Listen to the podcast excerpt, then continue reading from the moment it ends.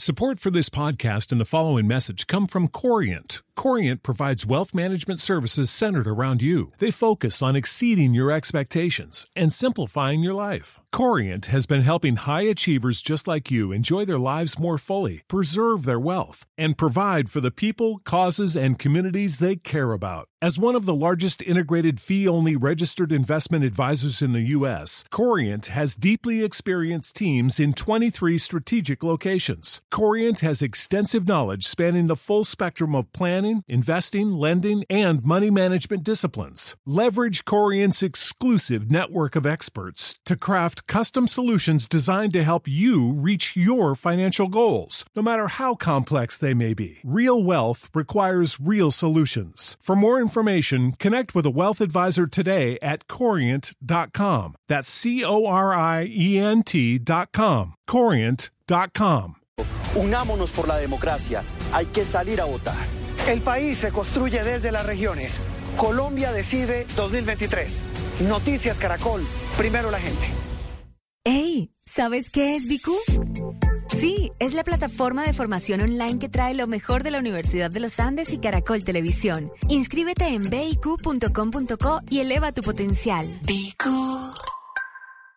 Si es opinión. Esa reunión de presidente con los embajadores de Palestina y de Israel. y Sí, creo que el presidente está matizando. Decidió hablar con los dos embajadores. No fue una ocurrencia de otra persona diferente al lineamiento que el presidente quiso hacer para bajarle el tono y entrar en una conversación oficial y diplomática con el delegado de ese país en Colombia y también con el embajador palestino. Y me parece que es oportuno, entre otras cosas, porque todas las discusiones se tienen que resolver desde el punto de vista diplomático. Si es humor, Bienvenidos una vez más al debate, estamos acá ya listos. Entonces vamos con el candidato Tarcisio Maya. ¿Cuánto tiene de largo el río Bogotá? 380 kilómetros de largo. yo creo que voy a adherir a Tarcisio. Bueno, vamos con la misma línea. Candidato Lara, ¿cuántas curvas presenta el cauce del río Bogotá? Y especifique bien cuántas a la derecha y cuántas a la izquierda. No, yo me rindo ante Tarcisio. Voz Populi, de lunes a viernes desde las 4 de la tarde. Si es opinión y humor, está en Blue Radio, la alternativa. Hoy en Blue Radio, Amigos de Blue Radio, los saluda Ángela Ñungo para invitarlos a que nos acompañen en vivo en los jueves de comedia a domicilio de Bla Bla Blue. Esta noche voy a hablarles de mi nuevo show, ¿En qué idioma le tengo que hablar? No falten porque les pienso hablar en el idioma más lindo del mundo, el del humor. Ya lo saben, el escenario se ilumina esta noche después de las 10 pm en Bla Bla Blue. Bla Bla Blue. Conversaciones para gente despierta. Escúchanos por Blue Radio y bluradio.com. La alternativa. ¿Qué se requiere para una buena conversación? Un buen tema, un buen ambiente, buenos interlocutores, preguntarles a los que saben y dejar que todos expresen su opinión. Cada noche encontraremos los ingredientes necesarios para las mejores conversaciones en Bla Bla Blue. La manera ideal de terminar el día y comenzar uno nuevo. Aquí comienza Bla Bla Blue. Conversaciones para gente despierta. En vivo, desde el estudio principal de Blue Radio, en Bogotá, Colombia. Aquí está Bla Bla Blue. Buenas noches. Muy buenas noches, bienvenidos. Bienvenidas, estamos en Bla Bla Blue. Muchas gracias por su sintonía y además estamos en vivo en este momento en Colombia. Son las 10 de la noche, 14 minutos. Y si ustedes quieren terminar este jueves y empezar el viernes con tranquilidad, con una buena sonrisa, buena música y eso sí, en medio de grandes conversaciones, se pueden quedar aquí con nosotros porque Bla Bla Blue siempre los estará acompañando de lunes a jueves de 10 de la noche a 1 de la mañana. En la primera hora, siempre invitados esta noche, invitada de lujo porque es jueves de comedia domicilio. Ángela Ñunga ya está aquí, ya vamos a presentar.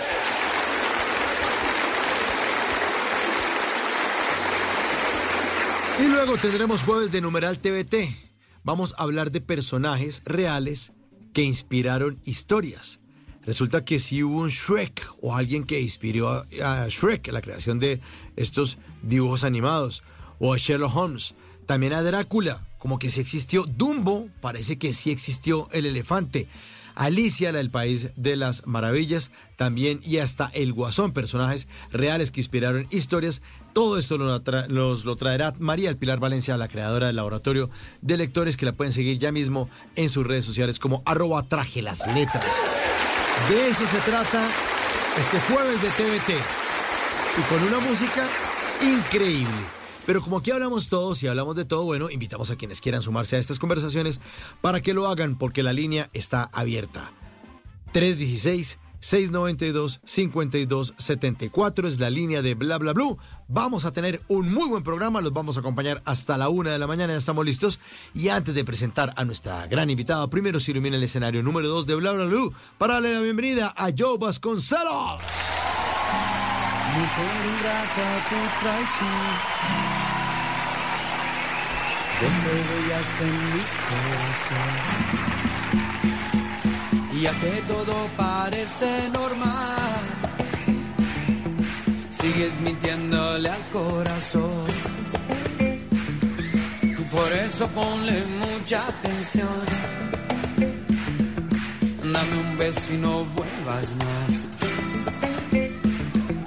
Ya que todo parece normal,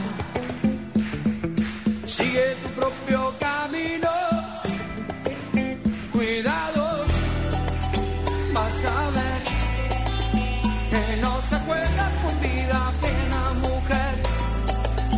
Cuidado, puede ser que por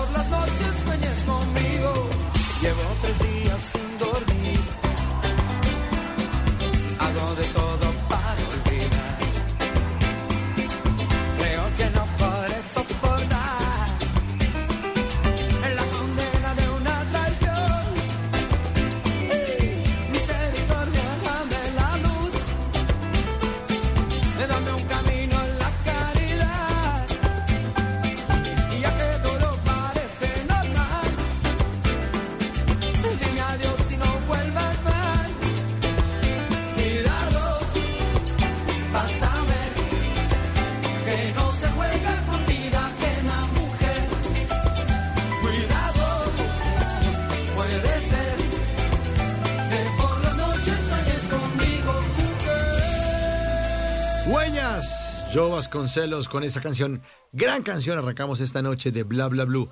Y por eso invitamos a una mujer que está dejando huellas en la comedia en Colombia, Ángela Ñungo. Muy buenas noches. Mauro, ¿cómo estás? ¿Qué ha habido? Bien, todo súper. ¿Y tú? ¿Qué ha pasado? ¿Cómo va ¿Qué ha todo? pasado? De todo, ha pasado de todo, porque como sabes, este estreno es demandante, pero estoy muy contenta. Bueno, estrena show. ¿Cuándo es que estrena, Ángela? Cuéntelo. El próximo jueves, el 26 de octubre, en Mero Bar. Ah, bueno, el, el- el bar de Frank, eh, el comediante, Fra- de los de monólogos sin propina, ¿no? Frank, Sí. Adrián y Chicho. Exacto, sí, es súper cerquita al Parque del Poblado para que se vayan ubicando. Bueno, y ese día estrena usted show. ¿Y cómo se llama este nuevo show? ¿En qué idioma le tengo que hablar? Hábleme en el idioma más claro que quiera. ¿En qué idioma le tengo que hablar? Esa es además una frase que le decían uno de las mamás en la casa, ¿no? Exacto, pero esa frase no nace tan por lo obvio que obvio mi mamá me decía, ¿en qué idioma le tengo que hablar? El problema es que yo tenía un hermano sordo. Te- Entonces, no tenía mucho sentido usar frases no pedagógicas para esos efectos. Y este show, que es maravilloso, está dedicado a él, ¿no? Tiene una variante en el stand-up comedy, pues a lo que todos estamos acostumbrados a ver. ¿Qué es lo que tiene, Ángela? Pues bueno, eh, digamos que este show es el primero que es sobre sordos, para sordos y obviamente para oyentes. ¿Y por qué digo que es el primero? Porque si bien se ha usado el servicio de interpretación de señas para diferentes tipos de show, el trabajo ha sido diferente porque normalmente lo que se hace es como una traducción de lo que se está diciendo, pero en el caso de humor la comunidad sorda no entiende las metáforas ni los sarcasmos de la forma en que nosotros la, la comprendemos. Entonces el trabajo que se ha hecho acá ha sido a través de un modelo lingüístico que es de un sordo, digamos, cuya lengua nativa es la lengua de señas colombianas y por medio de un intérprete, pues que obviamente sí es oyente. Entonces lo que hacemos es una adaptación de ese guion a la medida para que ellos se rían y no vayan como simplemente a escuchar un foro, porque es diferente. Claro. Usted dice señas colombianas, luego es que en cada país cambian. Sí, en cada país cambian y de hecho de ciudad a ciudad hay diferencias en el alfabeto y también en las señas mismas. ¿Es, ¿Es muy complicado o no? O, me imagino que usted le quedaría mucho más fácil para, por estar con su hermano, ¿no, Ángela? Pues hay muchas variantes. Eh, nosotros, pues que también lo cuento en mi show, por, por una serie de circunstancias del conflicto de los ochentas en Colombia, nos tuvimos que ir a vivir a Costa Rica. Lo que sabemos en mi familia lo aprendimos ahí, pero hay casos en donde sordos que tienen otro tipo digamos, de discapacidad, en el caso de mi hermano, pues que es cognitivo, eh, se desarrolla un tipo de, de lengua eh, de señas casera. Entonces él solo se comunica con la familia nuclear y por eso es que voy a tener un intérprete porque aunque quisiera hacer las de Costa Rica, pues obviamente aquí no me van a entender esas señas que yo sé. O, sea que uno puede ser bilingüe en ese sentido. Exacto, claro. Sí, sí. Por ejemplo, Anderson, eh, el, el sordo que nos está apoyando como en todo el proceso de construcción de guion, su lengua nativa es eh, LSC, lengua de, señas colombiana, pero su segunda lengua es el español porque él lo estudió y lo aprendió a escribir y a leer. Me llama la atención que usted lo llama sordo, Ángela, porque muchas veces en la corrección política todo el mundo es persona con discapacidad que y esos trabalenguas que se inventaron en los últimos 20 años y, y no, es una persona que que no oye es sorda y punto, ya. sí, total, o sea, como pues si uno es tuerto, es tuerto, tal cual. Eh, la cuestión es que es por desconocimiento. Eh, la comunidad se llama comunidad sorda. Lo que pasa es que ellos lo que no quieren y nadie cuando pertenece a alguna minoría quiere condescendencia. Es como el sordito, ay, como come de lindo, ay, como trata de escuchar bonito, pues. Eh, no, o sea, no tiene como ningún sentido. Ellos son sordos y así se les llama. Yo alguna vez, eh, no sé, dentro de esas correcciones políticas alguien me decía, no, no se dice sordo o no se dice mudo porque si es sordo es mudo. ¿Eso, eso cómo funciona, Ángela? Ah, ok, lo que pasa es que no todo, o sea, los sordos no son mudos porque sean sordos, o sea, su aparato fonador funciona, ¿cierto? Solamente el auditivo es el que, pues, digamos que, que tiene la discapacidad o la, o la, sí, o la falencia, digamos, para poder escuchar porque ellos sí emiten sonidos, entonces no, no es correcto y pues tampoco es que es, más bien se ofenden es porque les suman como una discapacidad que no existe a la que ya tienen, ¿cierto? Eh, pero no, de hecho son súper bullosos, o sea, cuando yo estaba chiquita y jugaba escondidos con mi hermano, era horrible, porque él se escondía conmigo, claro, para saber cuándo había que salir y empezaba a hacer sus ruidos de, uh, uh", yo como, cacharte. Cállese que nos pillaron, hombre. Total, entonces sí son súper bullosos y dormir con mi hermano es lo peor, porque también empieza, no sé si a soñar y a hacer qué cosa, pero, pero es un tedio. Pueden los, los, los sordos leer los labios a distancia? ¿Eso es verdad? ¿Que alguien lo ve a uno moviendo los labios y sabe qué está diciendo? No, no todos. Es, que es que hay demasiado, hay, demasiados, digamos, como casos, ¿cierto? Hay sordos que pues son ciegos y obviamente no van a poder hacerlo. no, pues, pues, no estoy hablando de los otros, Ángela. Por favor, no, no, me, no desorganice la conversación. Eh, pero digamos, un sordo, un sordo normie, eh, pues depende. También hay unos que se entrenan un poquito, pero pues luego aparece un boquinche y va a ser más difícil hacerlo. Hablando en serio, pero porque es que me doy cuenta de que los jugadores de fútbol todavía en estas jornadas eliminatorias se siguen tapando la boca. ¿Es por eso? ¿Es porque alguien puede leer los labios y decir, le está diciendo a este que haga tal cosa?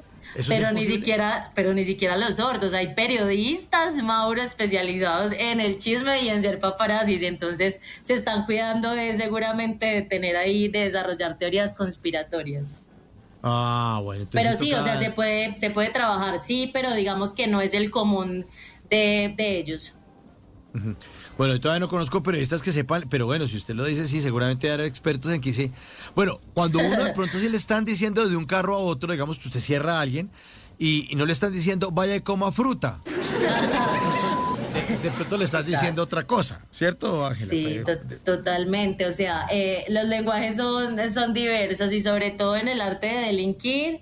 Yo creo que los ladrones usan bastante eh, la lectura de labios. Uy, sí, sí, sí, ahí sí nos, nos, nos llevan ventaja. Bueno, Ángela, aquí ya los oyentes están alborotados en nuestra línea. El número es el 316-692-5274. La línea de bla, bla, bla, a las 10.25 entra un mensaje. Mauro, buenas noches. Mi pana, aquí invita a esa mujer. Tiene un humor ácido, pero muy, muy, muy bacano y obvio guapísima. Saludos desde Panamá. No firman el mensaje, pero aquí entra uno de los coquetines del programa a saludar a Ángela Ñungo. Sí, ¿cuál, cuál, cuál piropo? O sea, mande dólares, bebé. Claro. Sí. Ha- Haga caso, papi, haga caso. Bueno, y hablando de dólares, le está yendo bien usted porque la veo en sus redes sociales, que además, a propósito, repítalas, dígalas, no, repítalas no porque no las ha hecho ni la primera vez. Así como esa gente que le, le dice, bueno, me recuerda su nombre. Señorita, yo usted nunca la ha visto, no le va a recordar. Arranque, Ángela, ¿cuáles son sus redes Es su- sociales? Es súper fácil. Bueno, los que escucharon me llaman el añungo, la ñ es la primera minoría, no existe eh, en Ajá. redes sociales. Entonces me llamo Ángela Comediante, súper fácil. Ahí se van a dar cuenta de toda la información del show. Van a poder ver eh, también pues alguno, pues algo del trabajo en los ensayos que se ha hecho, porque no solamente ha sido con con Samir, que es el intérprete, y con Anderson, eh, que es el, el modelo lingüístico, sino también con la banda que vamos a tener en vivo. Ujú. Ah, bueno, con banda en vivo y todo, buenísimo. Sí, porque algunos no pueden escuchar, pero otros sí.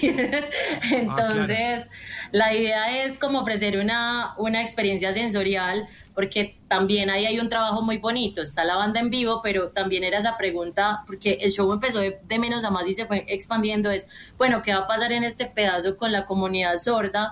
Y entonces en este caso Samir lo que hace es una, interprete- una interpretación artística, pues que tiene unas variables muy, muy bonitas a nivel corporal, entonces también va a ser bonito para ellos. Va a ser muy bueno. Bueno, y el contenido del show también habla usted de lo que le pasaba en, en su casa con su hermano. De eso se trata también, ¿no? Claro, total, porque, o sea, yo hablo mucho, Mauro, es porque estoy desesperada por haber vivido una infancia en silencio. Entonces, básicamente, eh, pues sí, como con mi hermano, pues sucedían muchas cosas chistosas, desde cómo mi mamá, pues precisamente trataba de decirnos frases como, bueno, la, la del show que ya la dijimos, en qué idioma le tengo que hablar, pero también cuando las mamás te dicen como, los veo muy callados. pues eh, lo que les entra por un oído les sale por el otro, o sea, mamá, Ah, mi hermano ni le entra. Entonces es como un poco de, de ese absurdo, pues mi mamá obviamente se le salían esas frases eh, sin, sin sentido, pero también sobre cómo nos comunicamos, también pues abordo mucho el tema como de la violencia en Colombia, porque yo creo que todos tenemos como un lado muy violento todavía desde el lenguaje y finalmente es como en qué idioma hay que hay que volver a repetir eh, la historia que ya conocemos de nuestras guerras, eh, de cosas tan tontas como tener riñas callejeras por tonterías, de tener ¿Vio la de xenofobia. en- ¿Qué? Ángela, ¿Vio la de hoy? ¿Vio la de hoy? La de, la de... Bueno, ayer fue en Medellín, hoy fue en Bogotá. Eh, ayer fue con lo del partido y con político a bordo. Y hoy fue en Bogotá, eh, en el Movistar Arena, en la entrada, una gente que estaba parqueando. Terminaron casi que atropellándose. Sí, sí, pero- exact- exactamente. Es demasiada la intolerancia que tenemos y claro, tenemos, tenemos, digamos, nosotros nuestros cinco sentidos, pero que usamos para maltratar al otro, para no generar pues como convergencia después de todo lo que hemos vivido. No podemos ni siquiera convivir nosotros mismos. ¿Cuánto dura el show, Entonces, sí. Ángela? El show dura una hora y veinte. Ajá. Pero tiene que pausas con, con, la, con la banda en vivo o, No. cómo va a ser la dinámica. No, no, no, son pausas. eh, la banda está integrada al show, a todo el espectáculo. eh, pues yo también voy a cantar. Entonces, digamos que hace parte, pues, como de, de todo el storytelling de la obra. Pero también ellos van a, pues, van a interactuar conmigo y yo con el intérprete. No es que solo va a estar para el intérprete, o sea, van a suceder eh, cosas entre la banda, los intérpretes y, y pues yo. eh, entonces, bueno, sí, va a estar chévere. Para los oyentes que están llegando a sintonía, estamos en este jueves de comedia a domicilio con Ángela Ñungo en Medellín.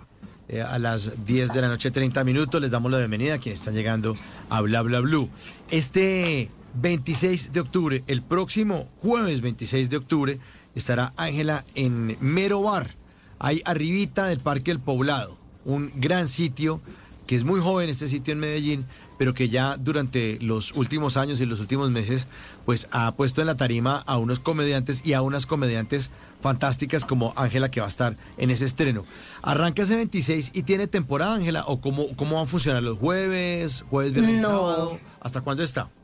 No, no voy a tener temporada de este show porque Mauro también fue, es, es como un ejercicio muy experimental, ¿no? O sea, hay, eh, la pregunta era al inicio, ¿quién es mi audiencia? Entonces es un show para oyentes y que tengan una, una experiencia sensorial, pero luego es como, pues pueden ir sordos y es como, pues sí, pero esa interacción entre tener esas dos audiencias, cómo se ríen unos, cómo aplauden los otros, va a ser interesante, incluso cómo hay interacciones con el intérprete, entonces es como un experimento por ahora, muy bien montado, o sea, la producción es brutal, la productora es una de las mejores productoras de comedia de la ciudad, que soy yo. y, Ah, muy eh, bien, ¿no? Alábate pollo, alábate pollo que mañana te asan. No, never. No, no, no, mentiras. Pero sí, pero sí va a quedar muy chévere. Entonces, por ahora está, estamos con esto. Luego yo tengo, bueno, también estamos con Filarmaniaca, que es otro producto muy chévere con la Filarmed. Y luego sigue MecFest, que es un festival que yo tengo. Entonces, por ahora estamos bien de, de trabajo. Bueno, entonces ese show que no se lo pueden perder porque va a ser único e irrepetible el próximo jueves 26 de octubre en Mero Bar. Eh, ¿A qué horas es? Creo que le ha preguntado, pero no le paré bolas. Repítame, por favor. Y no leyó el boletín de prensa, Mauricio. Ay, Es- hombre. ¿Sabes cuántos boletines me llegan a mí? O sea, cuando quiera le mando el bulto de carro tancado. Ay, ahora la otra señora. Ahora entre las dos, entre Ángela Ay, y no, entre esta señora pues gritándome aquí. pues, ¿Qué vamos a hacer? Ay, ¿A qué horas? mentiras, Mauro, mentiras. A las 8, a las 8 de la noche. Bueno, pero Mero Bar abre las puertas antes, ¿no? Porque uno se va tomando Sí, abre a las cervecita, seis. como algo. Hay, una, hay comida súper rica. Recuerden que los chicos de monólogos estuvieron en Masterchef, así que tienen buen gusto, buen sabor. Allá van a encontrar muchas cosas eh, chéveres. Entonces, hay de todo. Bueno, ahí está, entonces para que no se pierda Ángela. Fi- eh, nombró usted a la filar, filarmaníaca, ¿no? ¿Es esta? Sí. Filarmaníaca. Ese es otro espectáculo porque también, y ese también lo hace la mejor productora de Medellín, ¿o cuál? Pero obvio, no, mentiras. Esta es una, una coproducción con la Filarmed eh, eh, y también con La Dama y los Vagabundos, que son otros dos amigos míos que también hemos libreteado, estamos produciendo y pues yo también estoy actuando en el show. Bueno, ¿y de qué se trata eso? Bueno, es la historia de 1803, no mentiras, es la historia del director de la orquesta eh, que tiene dos hermanos, uno rockero y uno reggaetonero, y está Lisa María, que soy yo, que eh, lo que le gusta es la música para planchar. Entonces estos hermanos están disputando el legado de una batuta y es una comedia, una obra de comedia musical eh, muy chévere, con la orquesta completa. Entonces, pues, y tiene un foco muy familiar, es humor blanco, pero es una belleza de obra. Lastimosamente, no hablaré más de ella porque eh, ya está vendida. Ah, bueno, bueno, bueno. Sí, eh, ahí lo vimos en sus redes sociales. En Instagram la pueden seguir también a Ángela Ñungo esta noche. Ángela Comediante. Aparece como Ángela Comediante. Y ahí están los apartes de esa filarmaniaca. Bueno, y usted también, es que usted hace de todo. Y el MecFest, como el de, el de las mujeres, ese cuándo es, qué fechas tiene, siempre tiene invitadas internacionales. Usted la productora, además hace comedia. Eh, ¿Qué otra cosita? ¿Usted, ¿Usted qué días tiene libres para ver si viene aquí a la casa? No, no sé, a veces a uno le queda tiempo para todo. Eh, entonces, no, nada, el MecFest, que es el Festival Internacional de Mujeres Comediantes, más mujeres, más escena, más comedia, eh, se va a hacer en la comuna Laureles, va a ser en un nuevo espacio de la ciudad que se llama La Corte. Eh, vamos a tener tres invitadas internacionales, una de Costa Rica, que se llama Valesco Porta, eh, una de México que se llama Adriana Chávez y de Ecuador Daniela Anchundia. De Bogotá va a estar una cuentera que se llama Liz Quiroga y acá locales vamos a tener una payasa que se llama Yamile Valencia, a Sara Maya que es cuentera y estandapera y por supuesto yo. ¿Y cuándo va a ser del, esto? 22 al, ve- del 22 al 25 de noviembre en el marco del mes de la no violencia contra la mujer. 22 al... que yo todo aquí lo apunto. Al 25 de noviembre. Listo. Y, a ver si puede eh, ir a algo, a ver si puede ir a algo porque el que trabaja por las noches es otro. Sí, claro, aquí. El que mueve aquí la lengua es otro. Bueno, mire, este es del 22 al 25 de noviembre, también va a ser en... en- en- ah, no, no, este, este es en Laureles, ¿no? En Laureles, Sí. en Laureles. Oiga, qué, qué bacano que además hayan elegido a Laureles, es que el barrio más cool del mundo. Es lo máximo que hay, Laureles es lo máximo. Es muy bonito ese barrio, es muy, muy Sí. bonito. Eh, sí, pues para contarles a los oyentes, un barrio que queda, ¿en qué ubicación? Eso es como en el occidente de Medellín, ¿no? Es un barrio Sí, es clásico. Occidente. Es Occidente, está, fue diseñado por Pedro Enel Gómez y el corazón es la UPB, la Universidad Pontificia Bolivariana. Y es un barrio que tiene mucho, mucho verdor, por, y tiene unas casas, además un barrio que es clásico. Eh, aquí estoy viendo que nació en 1942 y que en sus inicios fue construido para la clase obrera. La revista eh, Time Out, que es una revista especializada, una revista británica eh, de medios especializado en hostelería, bueno, y en viajes y en turismo, dijo que el barrio más cool del mundo era Laureles. Uy, me pareció buenísimo eso. Muy buena noticia además. Eh, excelente, mi querido Mauro. Muy buen dato. Transformaste mi vida y la de todos Ah. los oyentes. Para que vayan a no, pero para que vayan a visitarlo. Hay unos restaurantes muy chéveres. Sí. Eh, hay un ambiente de rumba eh, nocturna muy chévere. Es un barrio que es seguro, es muy bonito, muy grande además. Las casas son muy bacanas. Es un muy buen ambiente. Sí, Laureles es un buen sitio. Así es. Así es, mi querido Mauro. Bueno, siga usted en estudio allá, amigos. Más información. Bueno, ahí está entonces. Eh, eh, del 22 al 25 de noviembre el McFest. Bueno, ¿y qué otra cosita estamos organizando? Porque como también tenemos tiempo para todo, ¿qué otra cosita se le ofrece, Ángela? No, ahorita, por ahora eso, ya después llega diciembre, llega otra onda, que shows empresariales, en fin, esperemos que sí, porque de algo hay que vivir. Claro, claro, claro. Pero usted trabaja duro y, y le va bien o no? ¿No me puede Sí, quejar? yo creo que, yo creo que me va bien, sí, o sea, obviamente todavía me falta mi primer millón de dólares, pero hasta ahora vamos bien. Va hasta ahora en el millón de pesos y ahí va. El millón de pesos, sí, lo logro. ¿Cuánto tiempo haciendo comedia, Ángela? ¿Cuánto tiempo lleva? Llevo siete años haciendo comedia, diez años produciendo comedia. Y, ah, bueno, empezó como productora de, y de comedia, de teatro, de televisión o de qué? Eh, empecé en eh, empecé como jefe de prensa de otros comediantes. Y eh, yo te conté una vez que eh, luego empecé a trabajar en un teatro como jefe de prensa me echaron. Ah, muy y bien. entonces entonces fundé la productora mía empecé muy tímida no vendía absolutamente nada eh, como muy, muy de, de revisar cómo se hacía, qué necesitaban las empresas, qué necesitaba el gremio. Empecé con el MecFest, eh, pues que ya fue como cogiendo fuerza ese nicho que es eh, de chicas comediantes y bueno, aquí vamos con la segunda versión del festival. Segunda versión, buenísimo. Y se decidió hacer comedia porque me imagino que dijo, bueno, pues toca meter la ficha a esta vaina. O se dio cuenta de que, uy, yo estoy haciendo reír a mis amigos. No, no, no, no. En realidad fue porque traje como de esta nueva generación a un, a un profesor que se llama Gonzalo Valderrama a dictar un taller y yo era la de los tintos. Entonces empecé como a escuchar lo que él decía y me pareció súper interesante. Eh, y bueno, decidí un día como subirme a hostear y fue como, hey, puedo ser irreverente, puedo decir muchas cosas eh, que habitualmente no podría decir y pues y de aquí no me van a echar. Pues no tan fácil. Entonces fue una opción muy buena para poder ser. ¿Y qué era lo que decía Gonzalo, que usted le paraba orejas ahí mientras servía los tintos? Empezó, empezó a gustar. Pues orejón sí es. Eh, pero, eh, ¿qué decía? No, pues eh, Gonzo es un estudioso y un teórico brutal de, de la comedia y revisar pues como la comedia a la luz de todas las posibilidades. Inicialmente yo incluso lo pensé como, bueno, es una herramienta empresarial, chévere poderme formar y conocer más. eh, pero ya digamos se fue expandiendo pues como esa oportunidad. Luego estuve pues en el reality que nadie vio. Que, que ¿Cuál es? ¿Cuál es? en Colombia Ríe. Eh, es, eh, fue una experiencia muy bonita, muy enriquecedora, pero pues no funcionó muy bien a nivel de rating. Y luego pues no desfallecí, seguí buscando alternativas y aquí vamos. Y ahí va, y ahí va, y ahí va. Ha ha estado en otros países también llevando su comedia, ¿no, Ángela?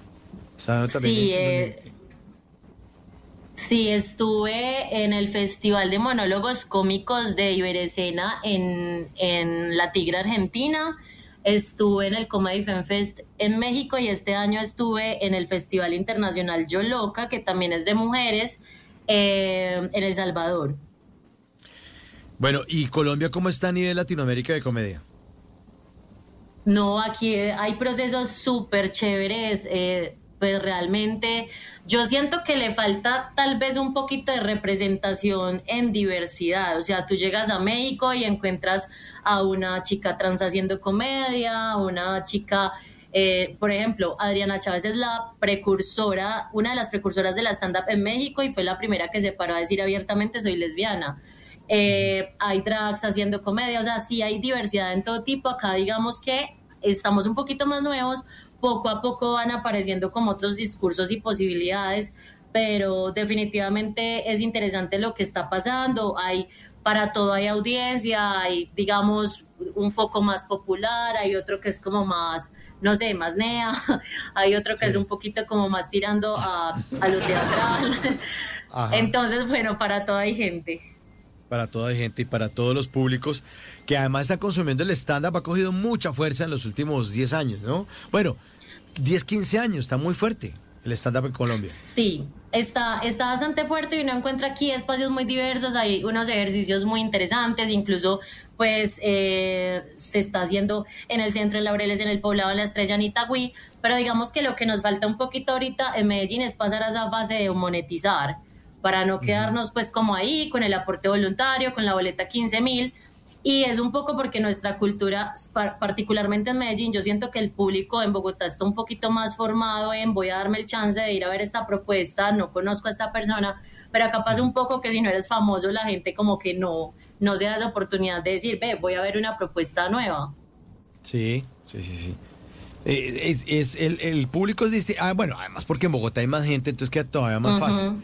Bogotá, pues, todo el combo bogotano son como 9 millones de habitantes.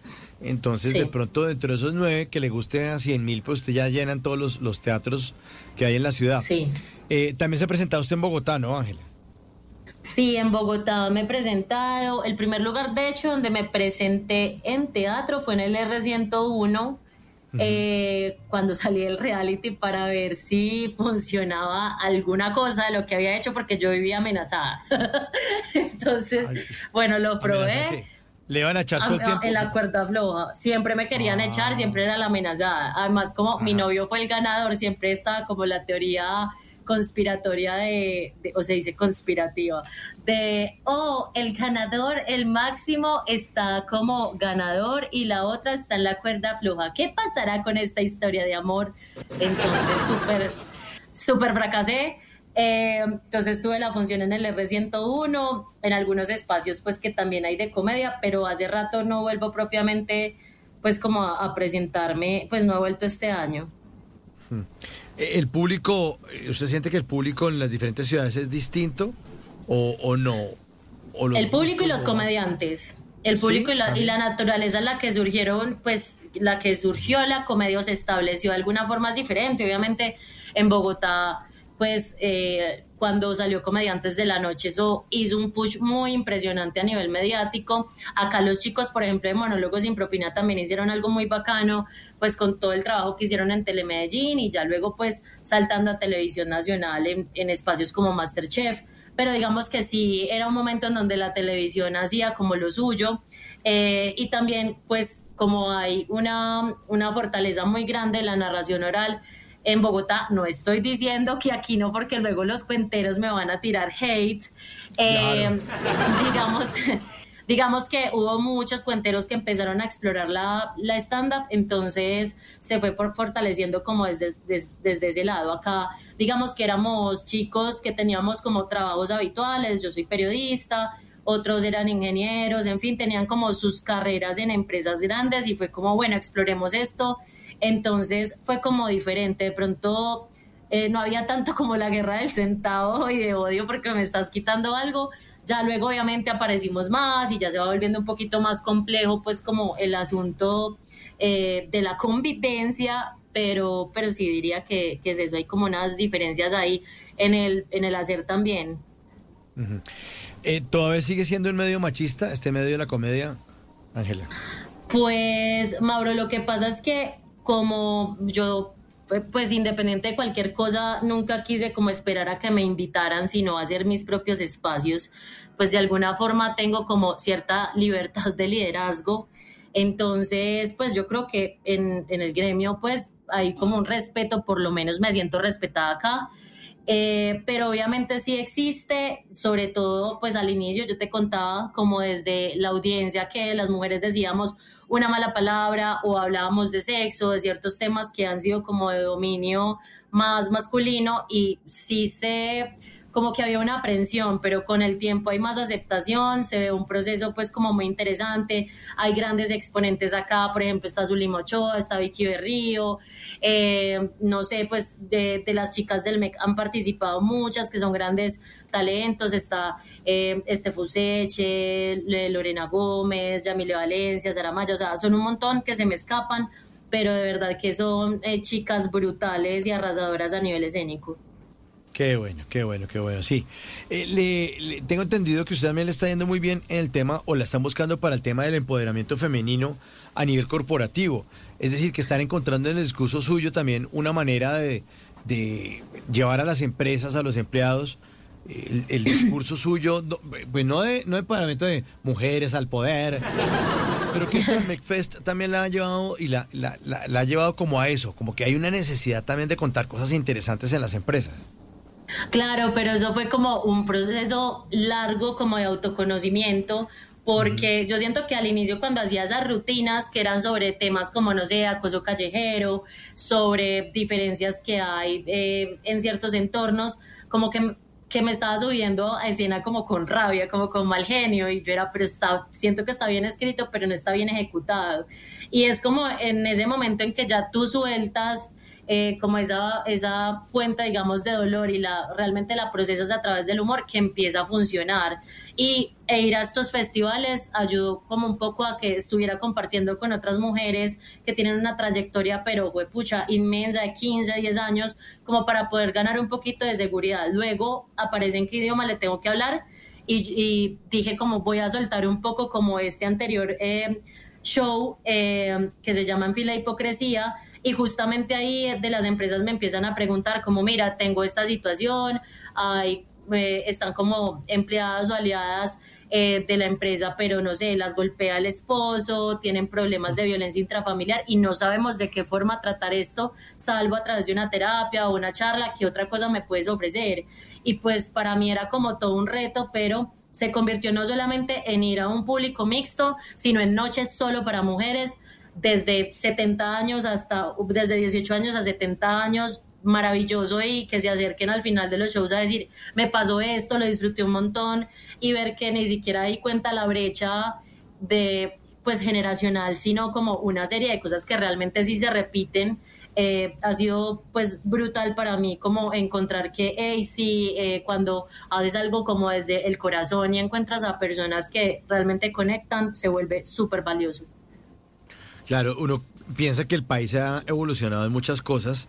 Eh, y a pesar de que hay mucha gente que todavía se está quejando, no, este país es una porquería. El país ha arreglado muchas sí. cosas, pero en este tema de, de, de, la violencia, de la violencia intrafamiliar y el tipo que maltrata a la mujer eh, psicológicamente y todo eso, todo, estamos, o sea, ahí sí todo el país es una porquería, o sea, eso sí no se ha solucionado. Sí, total, o sea, es algo, obviamente yo no desconozco que, que, que, también hay mujeres que ejercen violencia, pero para efectos de yo ser mujer, pues obviamente hablo desde mi lugar, desde las cosas que, que me pasan, que veo de otras amigas, de otras mujeres, de mis mismas hermanas, de mi madre. Entonces yo creo que eh, es chévere, o sea, yo siempre he visto en, en, la posibilidad de la comedia también esa posibilidad de amplificar la voz eh, propia, la voz de otras mujeres.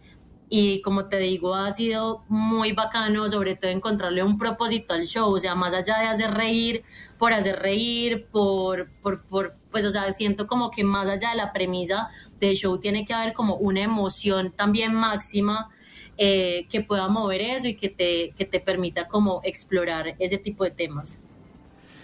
10 de la noche, 50 minutos. Estamos en este jueves de comedia a domicilio con Ángela Ñungo en Medellín, que va a estar este 26 de octubre estrenando su obra ¿En qué idioma le tengo que hablar? Un show interactivo con músicos, con una experiencia distinta, diferente a lo que uno está acostumbrado a ver y que además se lo dedica a su hermano, eh, quien es sordo, así, a secas, nada de que a secas. Población, con, ah, con, sí, con discapacidad para no...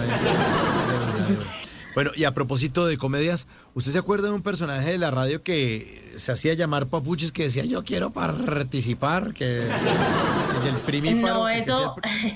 El, ¿Eso en qué año fue? También, el bueno, el primíparo también caerás, ¿lo vio? Eh, no, no, no me acuerdo, Mauro. Ay, el. Pero es que acuérdate, acuérdate que yo vivía en Costa Rica, entonces seguramente ah, no lo podía Costa ver. Costa Rica también pasan Caracol Televisión. no, o sea... Ángela, o sea, sí.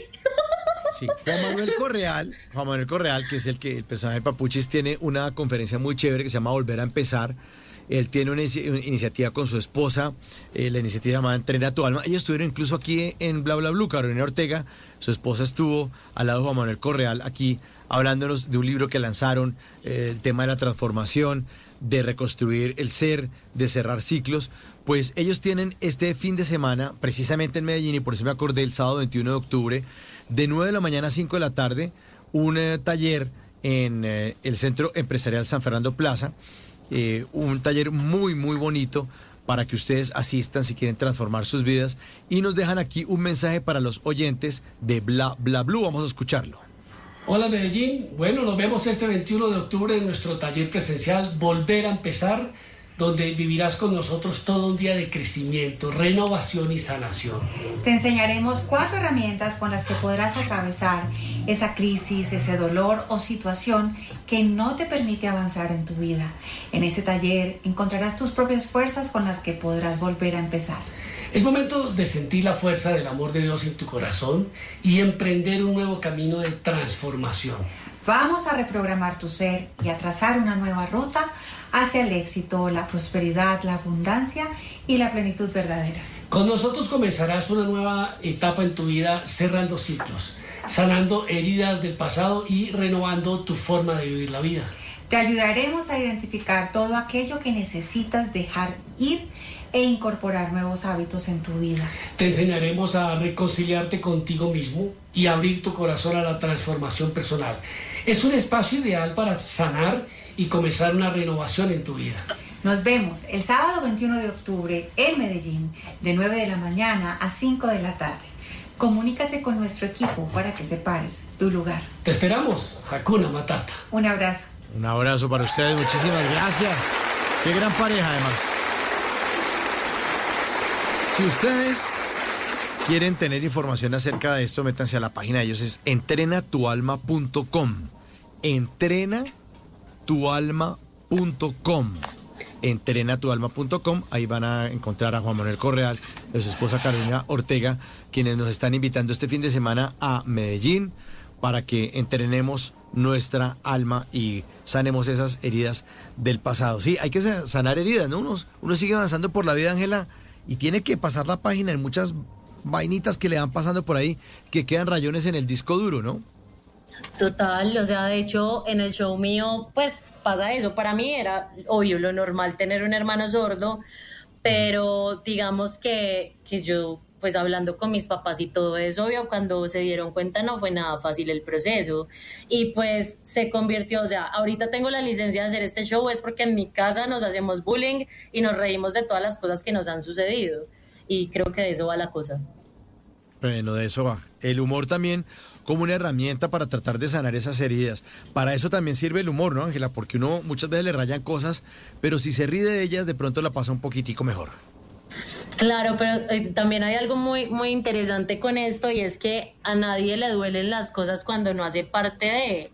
Por ejemplo, hay una, hay una, yo hice un video para promocionar el show que dice como que cuando yo estaba pequeña me hacía preguntas como de cómo podría mi hermano ser, eh, saber si es esquizofrénico si no puede escuchar las voces de su mente, no sé. Y escribió, escribió una señora en los comentarios como pues, como que qué ignorante, que así, que la esquizofrenia no tenía nada que ver con la sordera, que era como un maltrato a los esquizofrénicos. Y yo como que pues, no sé, si tenga a alguien cercano y puedo entender tal vez eso, pero también siento que, que es como que, o sea, es mi proceso, yo no estoy hablando ni siquiera de toda la comunidad sorda, estoy hablando de mi hermano y de la experiencia que tenemos en mi familia. Bueno, y me imagino que entonces este jueves 26 va a estar su familia en primera línea, eh, ahí en la, en la primera fila, viendo su show. ¿Cuál primera línea? O sea, Sí, en la primera la fila. guerra, pues. Primera no. En primera fila, en Sí. primera fila. Uy, es que no hay mucha noticia por Sí, ahí. eso, eso veo. Sí, Ah. van, a, van a estar ahí, va a estar obviamente mi hermano. Espero que, que le guste el show porque obviamente se la voy a dedicar toda. eh, Y que no se emberraque y se vaya pues y me dañe el show, pues como así. Y mis hermanas, bueno. por supuesto. Entonces va a estar muy, muy chévere esa experiencia. Ah, bueno, si se emberraca y le daña el show, ahí sí se vuelve primera línea, porque va, a destruir, va a destruir Mero Bar. Destruir con todo. y mero bar. Exactamente, y Mero Bar. Bueno, ¿qué otros proyectos tiene para este resto de 2023? Concentrada entonces en los corporativos, ya agenda llena para contrataciones eh, para el fin de año, Ángela. No, pues como así, no, no, no, búsquenme, contrátenme en Ángela Ah. Comediante.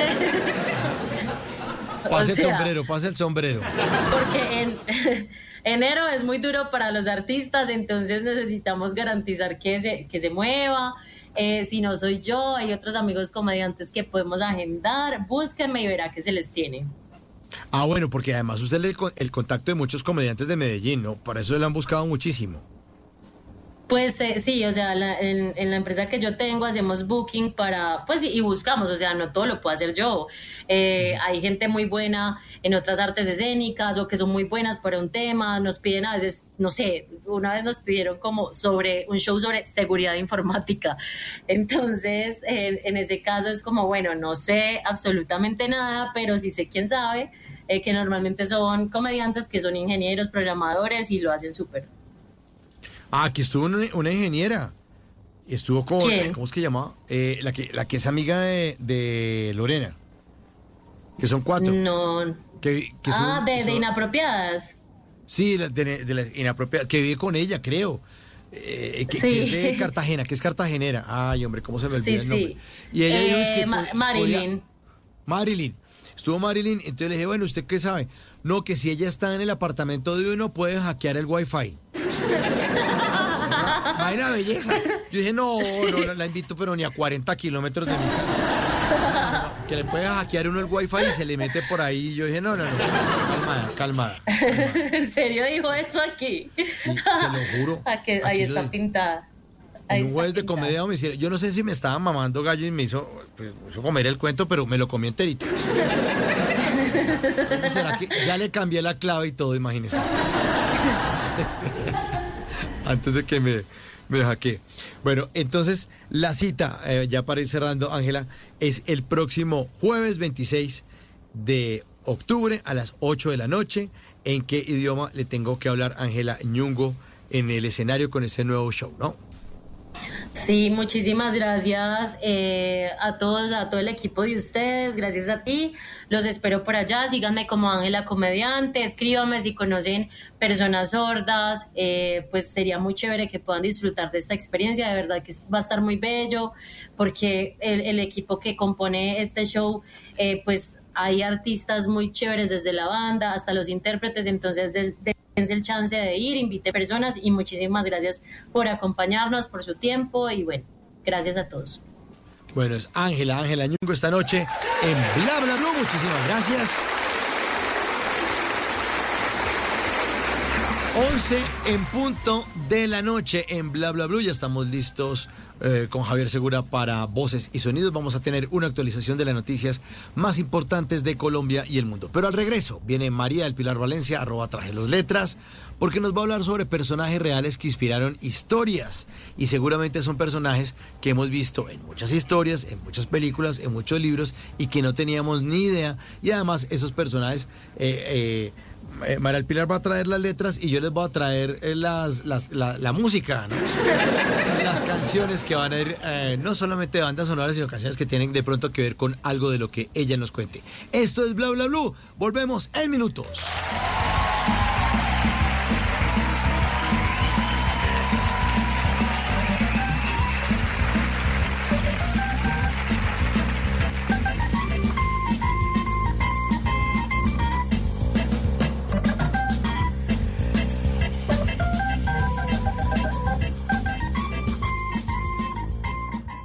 Las noches la única que no se cansa es la lengua. Por eso, de lunes a jueves a las 10 de la noche empieza Bla Bla Blue con invitados de lujo. Soy el profesor Salomón. Yo soy Fanny Lu. Los saluda José Gaviria. Los saluda Jessica Seviel. Los saluda Hugo Patillo, príncipe Marulanda y rey de Bla Bla Blue. Con buena música, con historias que merecen ser contadas, con expertos en esos temas que desde nuestra casa tanto nos inquietan y con las llamadas de los oyentes que quieran hacer parte de este espacio de conversaciones para gente despierta. Bla Bla Blue. De 10 de la noche a 1 de la mañana. Bla Bla Blue. Porque ahora te escuchamos en la radio. También es para los que viven en modo streaming, conectados, sin límites, diversos, flexibles. Crecimos para escuchar la opinión, la noticia y el entretenimiento con rigor periodístico, donde y cuando quiera. Además de sintonizar Blue en la señal de radio, también puede encontrarnos desde su celular, tablet y computadora con conexión a Internet. Súmese a los casi 4 millones de personas en el mundo que hoy están en modo Blue vía streaming desde nuestras redes sociales, bluradio.com y Blue App. Blue, más que radio. Suscríbete a nuestro canal de YouTube, arroba Blue Radio Co. Y disfruta y participa de la programación de Blue Radio. Blue Radio, le ponemos cara a la radio. Blue Radio, la alternativa. Voces y sonidos de Colombia y el mundo en Blue Radio y bluradio.com, porque la verdad es de todos. 11 de la noche dos minutos y esa es una actualización de las noticias más importantes de Colombia y del mundo en Blue Radio. Y mucha atención que por lo menos 600 estudiantes de la Escuela de Soldados Profesionales del Ejército Nacional, que está ubicada en el municipio de Nilo, en el departamento de Cundinamarca, presentaron un cuadro clínico sugestivo de enfermedad diarreica aguda. En el establecimiento de sanidad militar están siendo valorados esos alumnos por el personal de salud y realizando las intervenciones pertinentes de acuerdo al cuadro clínico para suministrar el tratamiento adecuado a quienes lo requieran, dice a esta hora el comando del ejército de la Dirección de Sanidad del Ejército Nacional. 11 de la noche y 3 minutos y en las últimas horas se registró un eh, trágico accidente de tránsito en una vía del departamento del Meta. En el vehículo se movilizaba un diputado del Partido Verde. Una persona perdió la vida en este accidente. Nos informa a esta hora Carlos Andrés Pérez. Hola Javier, muy buenas noches. Así es, se trata del diputado Osvaldo Avellaneda del Partido Verde. El trágico accidente de tránsito se registró en la vía que del municipio de Puerto López comunica con Puerto Gaitán en el Meta, más exactamente en el kilómetro 20. Al parecer, el conductor del vehículo habría perdido el control del automotor y se salió de la carretera dando varias vueltas. Producto de este siniestro, un hombre identificado como Cristian Andrés Morales, de profesión trovador de la campaña del candidato, conocido como Aguja perdió la vida. El diputado Avellaneda y su otra acompañante resultaron heridos y fueron trasladados al hospital de Puerto López. El estado de salud del diputado y también candidato es estable, pero la mujer quien lo acompañaba está en estado reservado de salud. Carlos Andrés, muchas gracias. 11 de la noche y cuatro minutos. El candidato a la alcaldía de Cali, Alejandro Eder, respondió al representante de la Cámara, Alejandro Campo, quien demandó la inscripción de su candidatura y denunció ataques contra su campaña y su familia. Alejandro Muñoz. Luego que el representante a la Cámara Alejandro Ocampo interpusiera una demanda contra Alejandro Eder, candidato a la alcaldía de Cali, por presuntamente no cumplir los requisitos de ley, el aspirante a ocupar el primer cargo de la ciudad respondió a dicha solicitud, asegurando que lo único que buscan es engañar a los ciudadanos y confundirlos a pocos días de la jornada electoral. No creamos estos ataques mentirosos, no permitamos que nos engañen, porque no es que me estén atacando a mí, te están atacando a vos. Quieren engañar a los caleños y a las caleñas porque les duele que van a perder el poder y les duele que no van a poder seguir maltratando a Cali. Según Alejandro Ocampo, Eder nació en los Estados Unidos y no ha vivido el último año en la ciudad de Cali, siendo uno de los requisitos fundamentales para aspirar a la alcaldía. 11 de la noche y 5 minutos, el Ministerio de Agricultura abrirá puntos de atención en Corabastos, en Bogotá. Marcela Peña.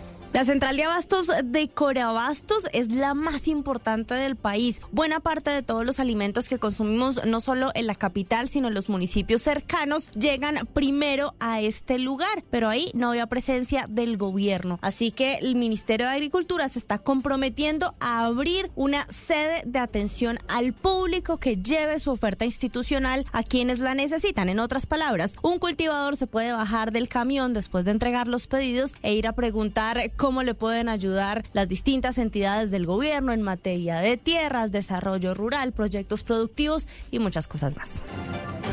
Gracias Marcela, 11 de la noche y 6 minutos. Atención a eso porque en Bogotá fue capturada una banda de vigilantes de conjuntos que aprovechaban sus puestos de trabajo para dejar entrar ladrones a varios apartamentos eh, de lujo en el norte de Bogotá. Los delincuentes drogaban a sus compañeros eh, celadores para que se quedaran dormidos y poder robar las viviendas. La historia completa con Felipe García. La fiscalía desmanteló una banda conocida como Los Seguros, la cual estaría conformada en su mayoría por vigilantes de conjuntos residenciales en Bogotá que estaban aprovechando sus puestos de trabajo para robar los apartamentos que debían cuidar. Cuatro hombres fueron capturados por el CTI con apoyo del ejército luego de que aprovechando su puesto de trabajo alertaran a sus cómplices sobre los apartamentos o casas que quedaban desocupadas porque los propietarios se ausentaban durante los fines de semana o se iban de vacaciones. Luego de suministrar esa información, los vigilantes dejaban que dos o tres integrantes de la banda ingresaran a los apartamentos a robar todo lo que se encontraban. Leonor Merchan es directora de Fiscalías de Bogotá como no todos los integrantes de seguridad de ese conjunto estaban eh, inmersos en el hurto, quienes lo evidenciaran o no fueran a participar en él lo pudieran impedir, presuntamente tendrían como método proporcionarles o suministrarles medicamentos controlados para poder dormirlos y así conseguir finalmente hurtar las pertenencias de la gente. A estos delincuentes se les atribuyen por lo menos 15 robos que superan la cuantía de 1.700 millones de pesos y en el procedimiento de captura se les encontraron armas de fuego, cinco rayos de comunicación, dólares y euros en efectivo, 34 millones de pesos y cuatro chaquetas con logos alusivos a empresas de seguridad.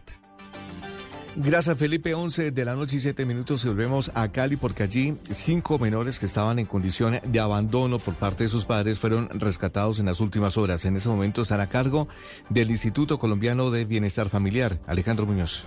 Autoridades lograron rescatar del abandono y de la violencia a menores en el barrio Alfonso López y el municipio de Candelaria. Por lo menos seis niños fueron hallados con signos de agresión, al parecer por parte de sus padres. La teniente Adriana Corrales, jefe de infancia y adolescencia de la Policía Metropolitana de Cali, aseguró que en lo corrido del año, 358 niños han sido rescatados. Un mismo padre de familia, el vulnerador, pues las puso en una casa donde vendían estupefacientes y las dejó ahí abandonadas. Tuvimos también en donde es una niña es dejada por su madre en el antejardín durante varias horas. Los casos más frecuentes tienen que ver con abandono, así como la mendicidad y la explotación laboral en semáforos de la ciudad. 11 de la noche y 8 minutos, 9 minutos ya. Y estamos hablando ahora sobre ese video viral que muestra a un conductor en un acto de intolerancia en las afueras del eh, Movistar Arena durante la entrega de una ceremonia de la Universidad de los Andes. El video muestra a este señor embistiendo a una persona y estrellando un vehículo. Pues dice a esta hora Movilidad Bogotá que el sujeto que se ve en el video fue detenido y denunciado por delitos personales. Por los hechos registrados y que se pueden apreciar en el video, se le impuso un comparendo por la infracción de o D07, que es realizar maniobras altamente peligrosas que atenten contra la integridad de las personas. 11 de la noche y 9 minutos, el desarrollo de esas y más noticias en blurradio.com. Continúen con Bla Bla Blue. Conversaciones para gente despierta.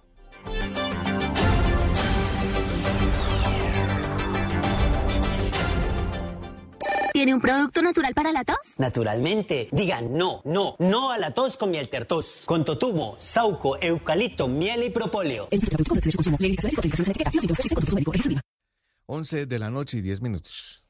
Buenos días. ¿Tiene un producto natural para la tos? Naturalmente. Digan no, no, no a la tos con miel tertos. Con totumo, sauco, eucalipto, miel y propóleo. ¿Y qué otros productos de Natural Freshly tiene? Apetifor, que mejora el apetito. Fibofor, fibra fuertemente natural. ¿Y qué antiinflamatorio tiene? Finacid, la solución antiinflamatoria de origen natural. Solicite productos Natural Freshly. Tratamientos científicos con productos naturales. Es un fitoterapéutico, no exceder su consumo. Lee indicaciones y contraindicaciones en la etiqueta. Si los síntomas persisten, consulte a su médico. Registro en Viva.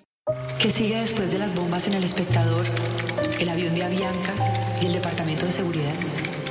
Hace 30 años elegimos seguir adelante. ¿Y será que después de su posesión le puede decir al país de dónde proviene realmente su fortuna? Escobar, el patrón del mal. Lunes a viernes 10 y 30 de la noche por Caracol Televisión. Estás escuchando Blue Radio. Hoy y siempre estamos aquí para ayudarte a cumplir tus propósitos. Abre tu cuenta para ahorrar sin un monto mínimo.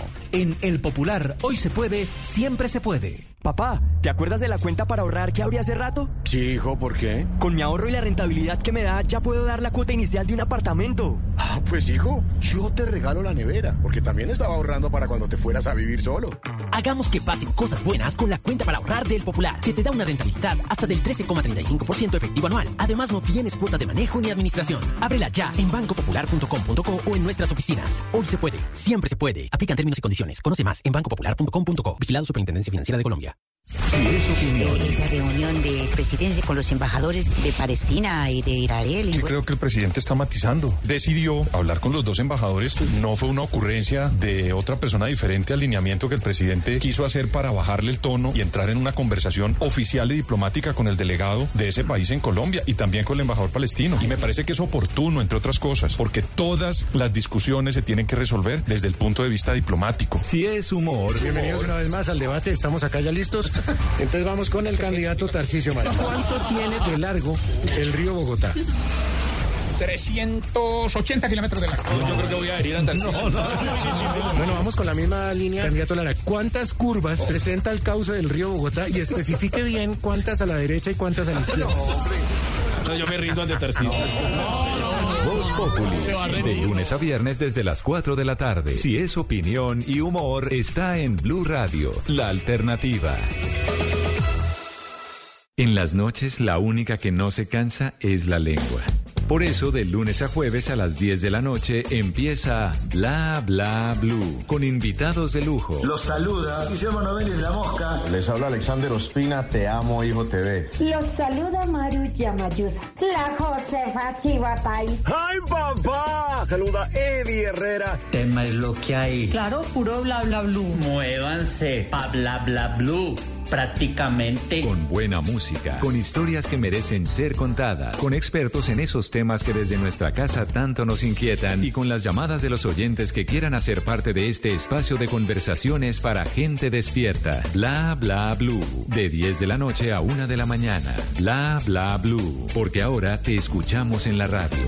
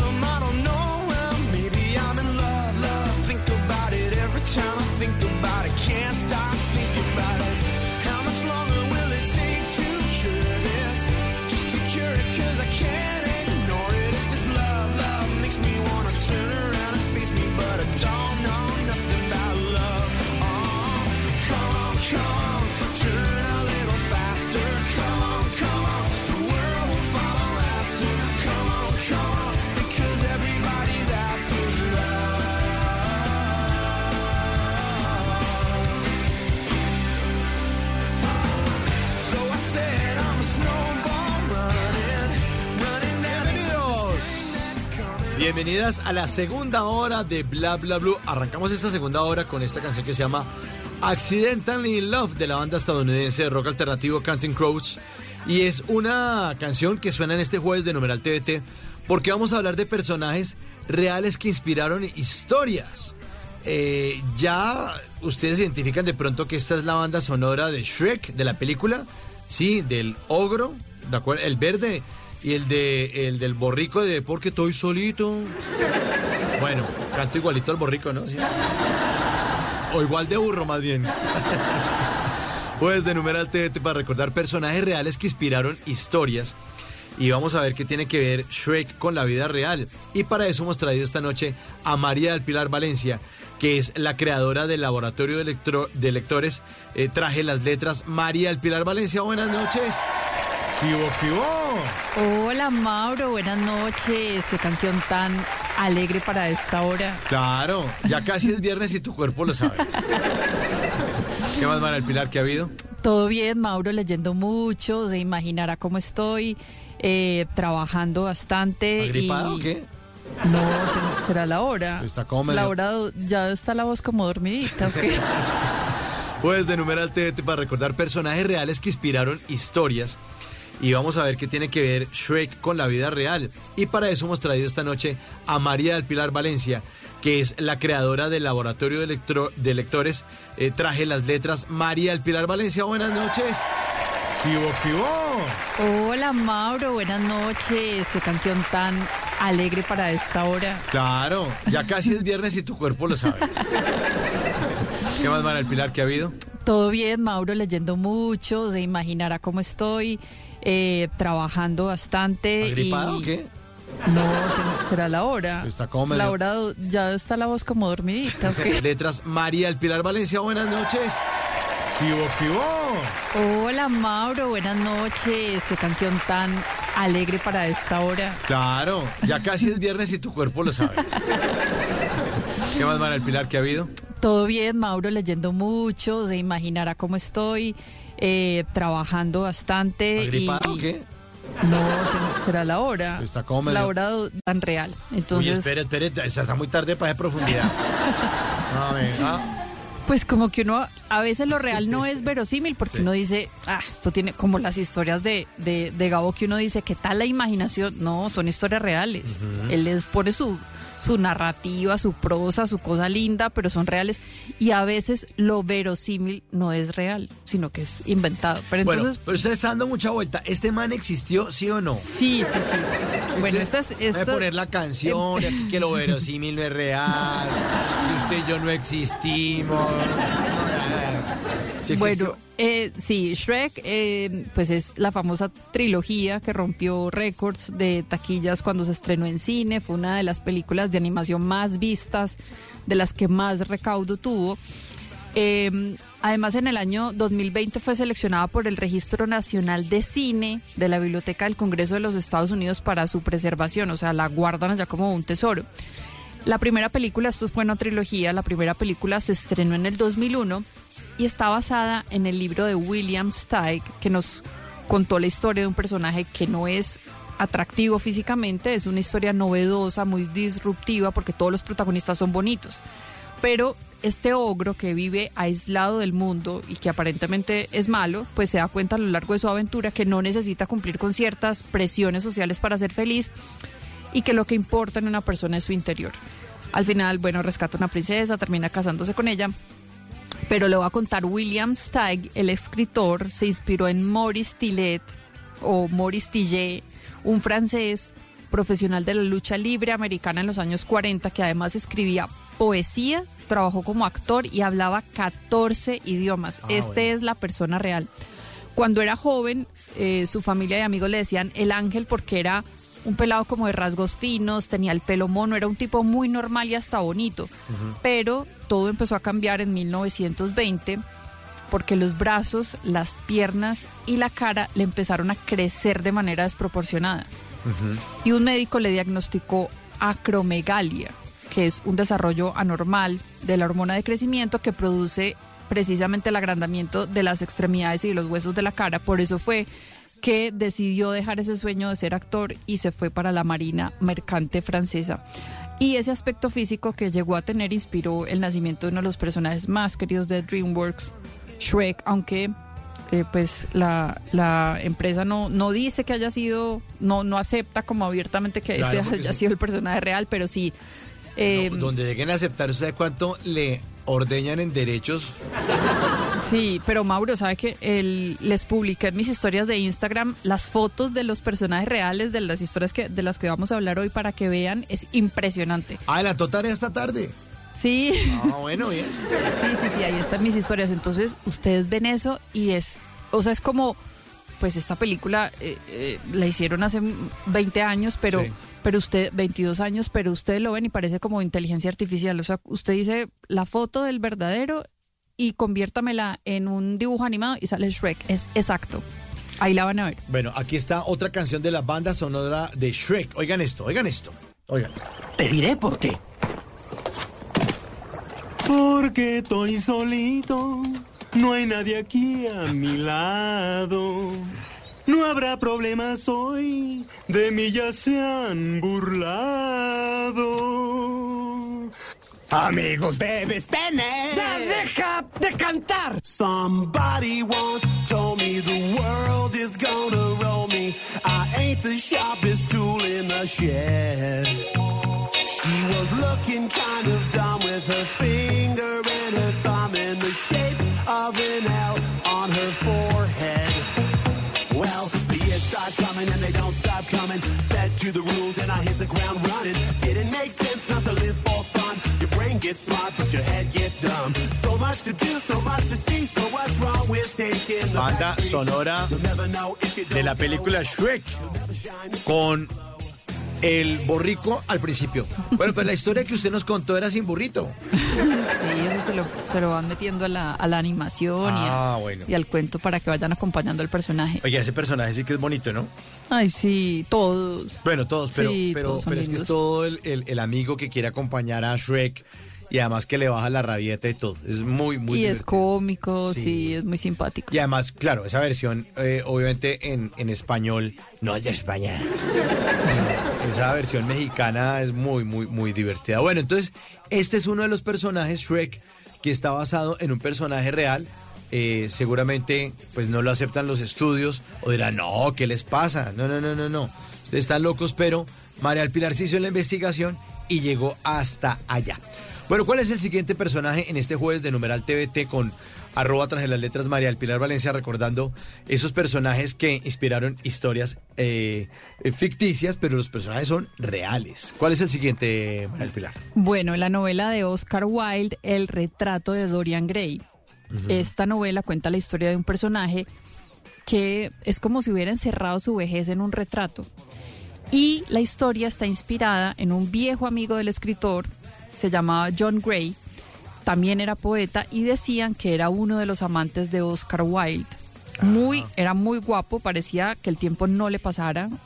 Eh, los años lo trataban muy bien, todas las mujeres y algunos hombres suspiraban cuando lo veían, pues con todos sus encantos y todo, pero entonces Oscar Wilde escribió la novela basado en él, pero parece que a él no le hizo como mucha gracia que hubiera escrito ese libro y cuando la novela fue publicada, pues los dos se distanciaron y él se fue a vivir eh, lejos, se aisló y parece que se fue a, a vivir a un monasterio.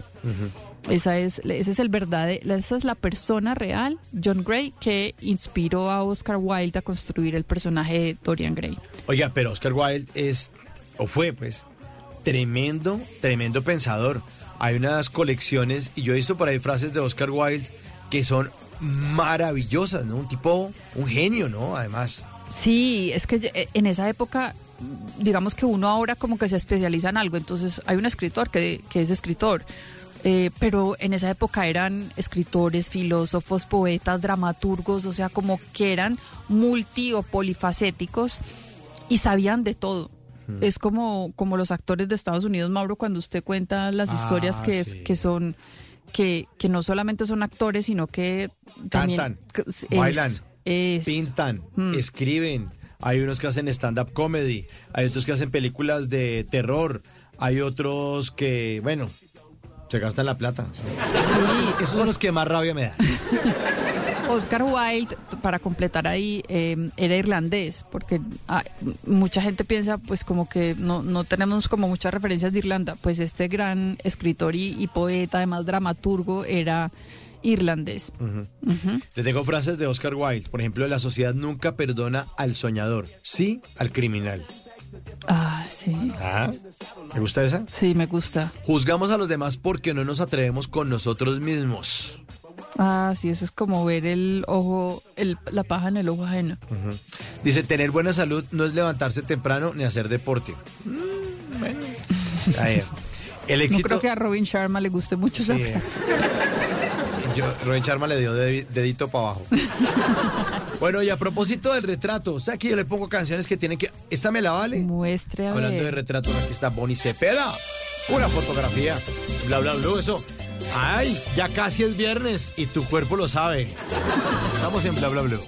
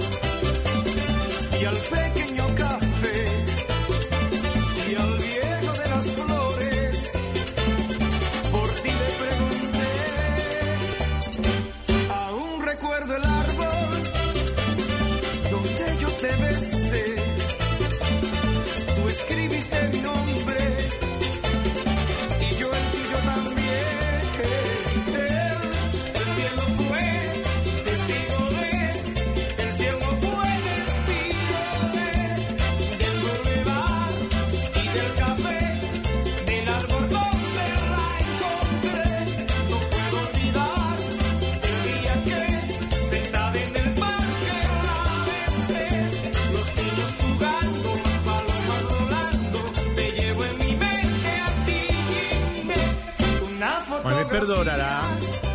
Usted, María del Pilar, me perdonará usted y todos sus seguidores tras las letras que usted habla, Oscar Wilde, y yo le pongo una Bonnie Cepeda.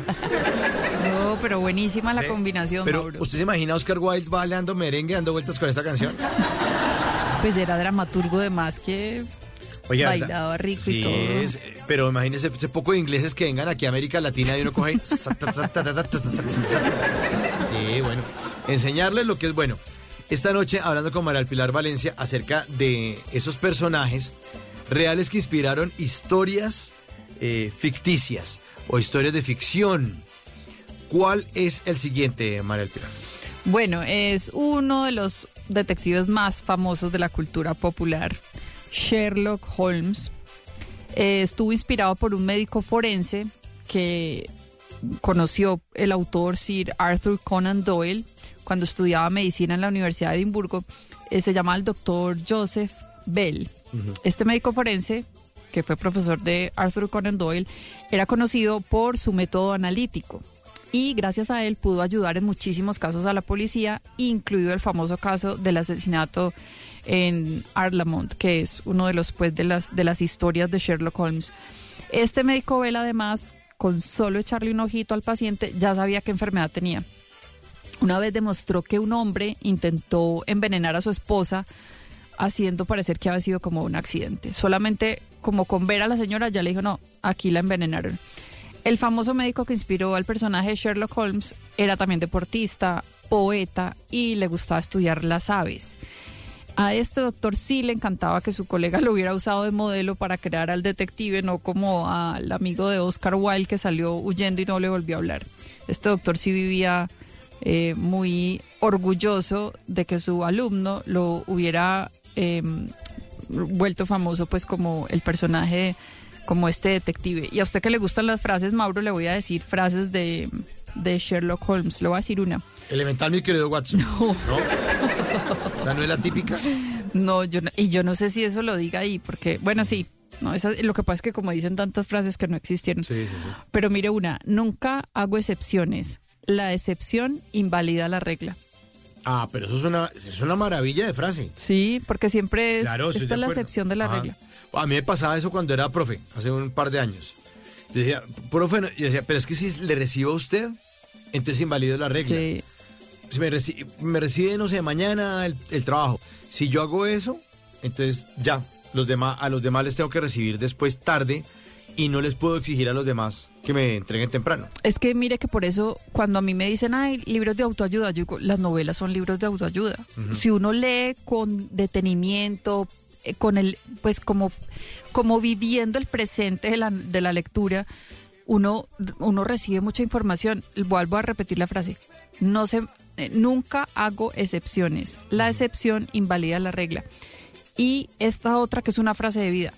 Siempre he sostenido el axioma de que los pequeños detalles son, con mucho, lo más importante.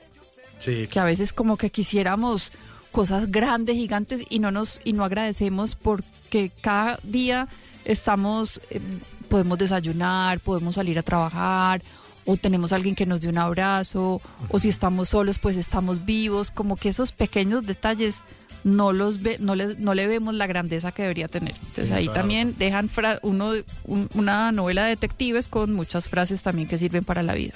Bueno, le tengo una de detectives. Yo, bueno, yo no sé si será detectives, pero si es de buscar. Pum. Salsibiris, busca por dentro, ¿le, le funciona? Digámosle a Sherlock Holmes que busque por dentro, que se goce esta salsita.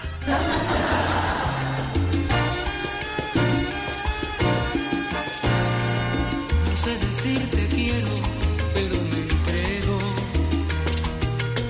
Pocas palabras en hablar, pero sincero. Uno que otro defecto, eso lo acepto.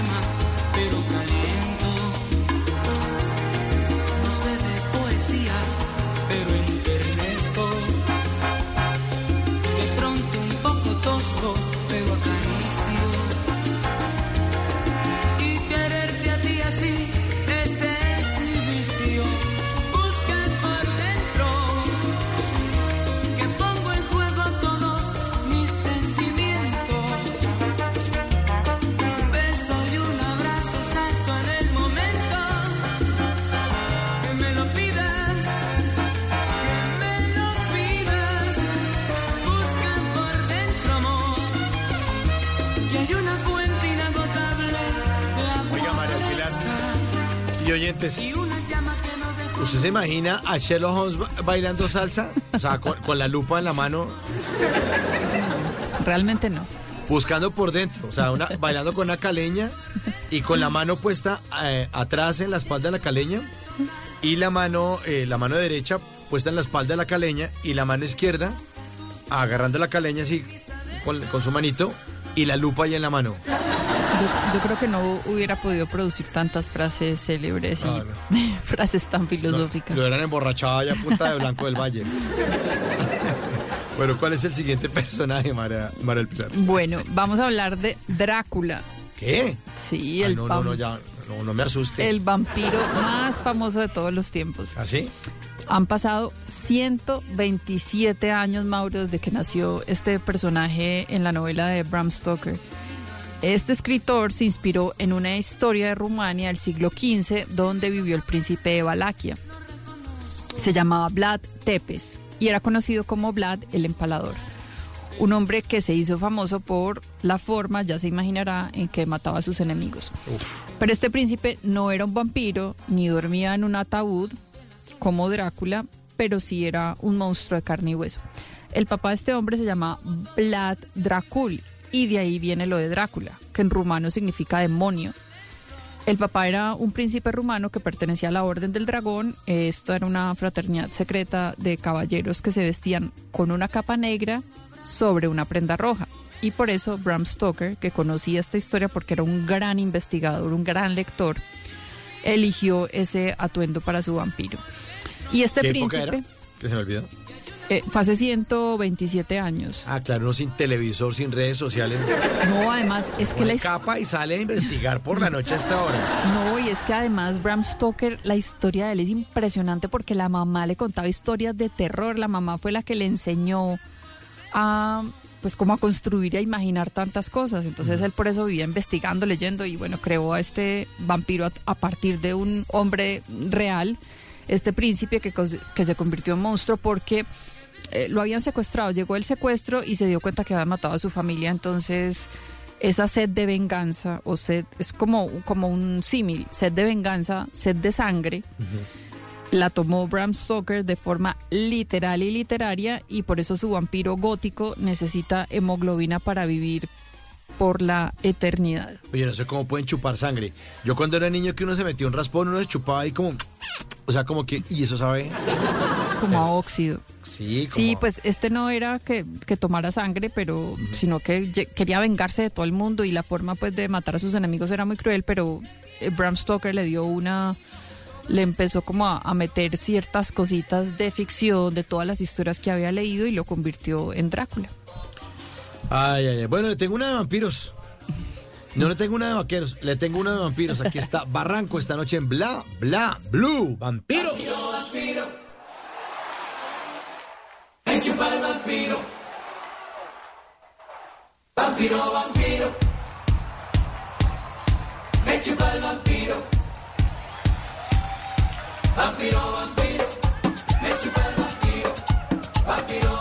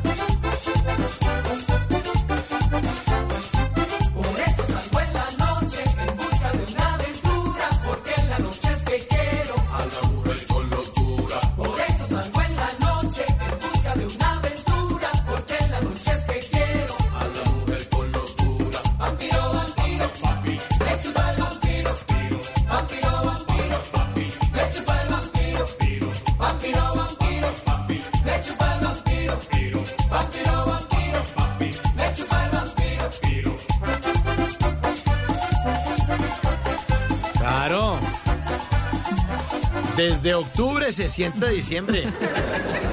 Ah, mucha canción. Oiga, usted toda seria, hablándome aquí del conde, no hay que vaina. Yo todo, venga, no, venga, mamemos gallo. Mauro, pero yo también bailo, bailo salsa, me gusta la música. de- me- mejor dicho, solo me falta la natilla y, y el buñuelo para sentirme en diciembre. Sí, claro, yo sé. Pero eh, lo que pasa es que usted viene aquí, usted arroba traje las letras, entonces viene y trae las letras y todo, no, ¿qué letras de gato es un guaro? Ah, No. ay, ay, ay. Bueno. Mauro, todo se puede mezclar. ¿Sí? Sí, claro, es que la gente, la gente piensa que los que leemos somos por allá todos eh, ratones de biblioteca, cuzumbos solos, no, yo también voy al estadio, yo tomo cerveza, eh, me gusta bailar, no, somos, somos humanos, Ay, no somos vampiros. no somos vampiros. Ay, qué bueno. Bueno, sigamos recordando entonces en esta noche de jueves de Numeral TVT, recordando esos personajes reales que inspiraron historias. Entonces ya hablamos de Shrek, ya hablamos de retrato de Dorian Gray, y por eso le puse la canción esa de una fotografía. Ahora hablamos de Sherlock Holmes, hablamos del vampiro Drácula, y ahora con cuál nos vamos. Ay, pues con una historia que nosotros vemos muy linda porque así nos la vendieron y es la historia de Dumbo. Dumbo, pues era un elefante.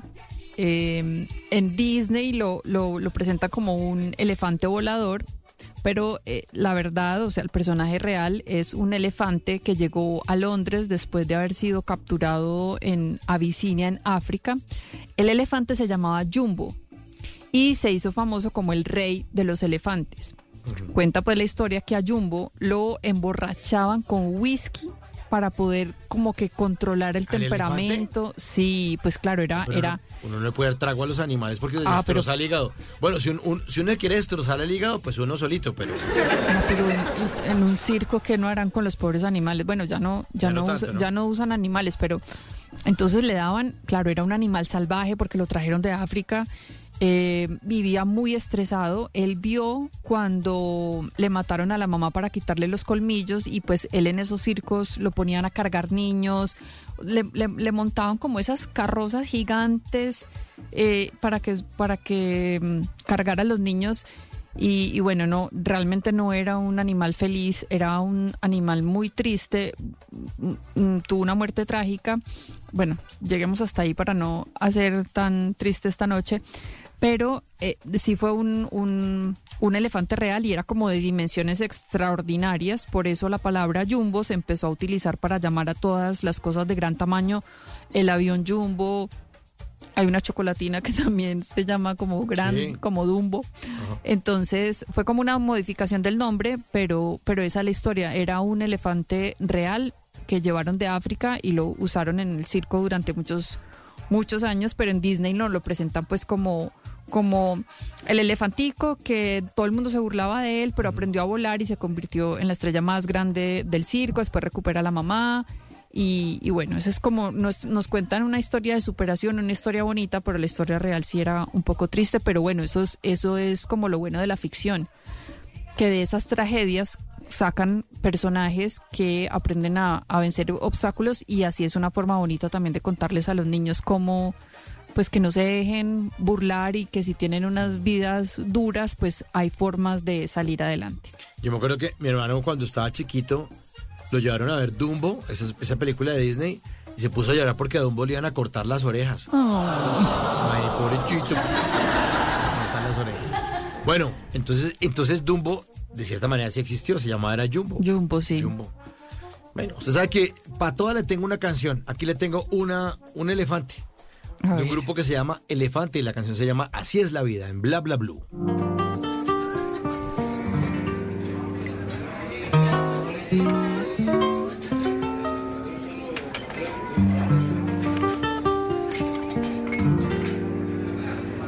y que me traigan más botellas para quitarme este sabor de su sudor. Y que me apunten en la cuenta. Toda la desgracia que dejó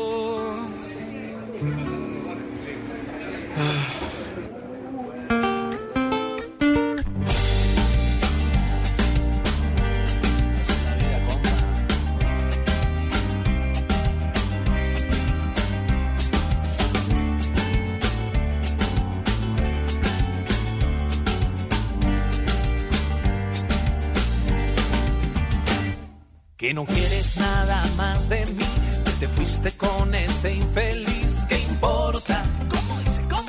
¿Qué importa? Que me va a matar la depresión, que voy a vivir en el alcohol. ¿Qué importa? ¿Qué importa?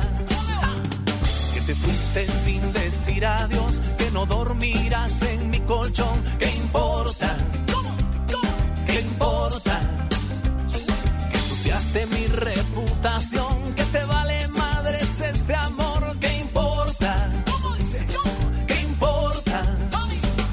Que te quise demasiado y que nadie te ha querido como yo. Así es la vida, de caprichosa, a veces negra, a Así es la vida. color rosa. Nos dice la banda española Elefante.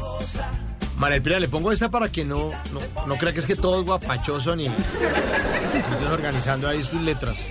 No, pero complementan, maridan muy bien, Mauro. María, muy bien, exactamente. Muy bien. Eh, esta noche hablando de estos personajes que han inspirado a esos personajes reales que inspiraron historias. Este es uno, el famosísimo elefante Dumbo. ¿Y cuál es el siguiente, María Pilar? Bueno, el otro es una historia de terror, porque pues estamos en octubre, entonces también hay que hablar de, de terror. Es Pennywise, el famoso payaso de la novela It, o eso de Stephen King.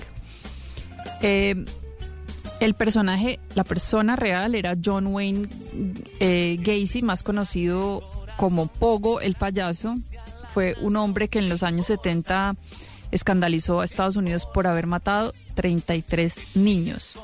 Se vestía de payaso para hacer shows, decía que era como para recaudar fondos para hacer obras de caridad, pero así era como engañaba a los niños y después los mataba. Cuando lo cogieron, contó que había enterrado a casi todos los niños en el sótano de su casa y se declaró inocente o no culpable, como dicen en Estados Unidos. Y pues como siempre alegó que tenía, o sea, como pasa como con muchos asesinos que tenía trastornos mentales, pero obviamente no le creyeron, le hicieron todos los análisis y le dijeron, no, usted está completamente de acuerdo y esto lo hizo pues co- consciente de lo que estaba haciendo, lo condenaron a pena de muerte. Y em, lo mataron en 1994, pero, pero yo no sé por qué, pues, o sea, esta es la historia de este, pero sí hay otros payasos asesinos que se escudan como en esa figura para, para engañar y entonces hay tanta gente que le tiene fobia a los payasos y yo no sé si será por eso, Mauro. ¿Y usted le tiene fobia a los payasos? Sí, sí, me da miedo las personas ¿En disfrazadas. serio? Ah, disfrazadas. Sí. No solo los payasos. Entonces, pero, pero sí, los, pa- los payasos le tengo y se llama eh, coulorofobia, se llama la fobia a los payasos. Porque era payasofobia. Sí, sí, me me da ¿Sí? sustico los payasos, sí. Oiga, los gringos que son unos tesos para comercializar cosas, eh, vi una, como una especie como de sticker gigante que pegan en las alcantarillas de los barrios, que es el payaso de Ay, It sí. asomado. Sí, sí, sí. Entonces, lo que hacen es que la- dentro de la alcantarilla pegan una imagen como si estuviera asomadito. El que todos vemos en la película, que está en la alcantarilla así como asomándose. Lo que pegan es una imagen eh, y un tipo grabó en el barrio, pues, está dándose una vuelta. Cuando se devolvió, y, ¿qué? Ahí está el payaso. No, es que el tipo de la casa, ahí al frente de su casa, aprovechó que tenía una alcantarilla como de las alcantarillas estas de, de It y pegó ahí la imagen de, de- del payaso. Sí, es increíble como a veces esas historias de ficción, pues Sí. esta se inspira en, un perso- en una persona real, pero esas historias de ficción empiezan como a, a ser parte del, del- de la cultura o del colectivo imaginario de la gente. Ujú. Bueno, le tengo un payaso entonces, que este no es tan tétrico ni tan trágico, es uno bueno de Andy Montañeso en esta noche en Bla Bla Blue. ¡Payaso!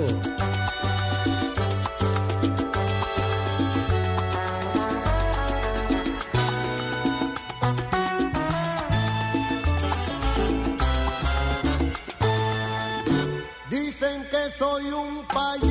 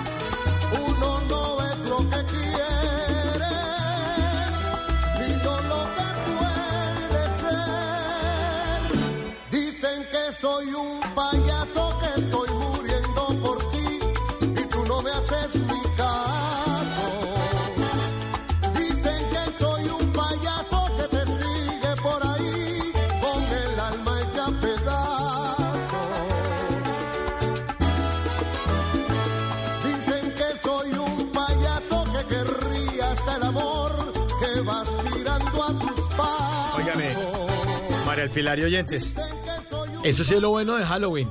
Que uno también ve al payaso de It, que es todo sangriento, ¿no? Que le da uno terror. Pero uno lo ve bailando esta canción en la discoteca, echando y además con los zapatones, eso casi ni puede bailar. Lo, lo pisan los amigos y se la montan.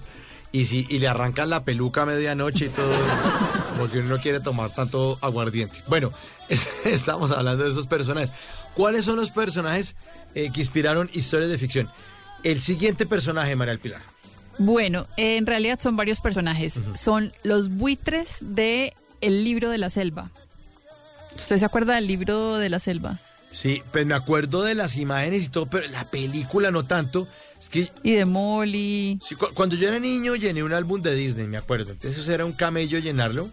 Y me acuerdo que decía, no, estos son del libro de la selva, pero que yo tenga tan presente, este es el tin". No, no tanto. Bueno, ahí lo van a ver en, en mis historias. El libro de la selva tiene cuatro buitres.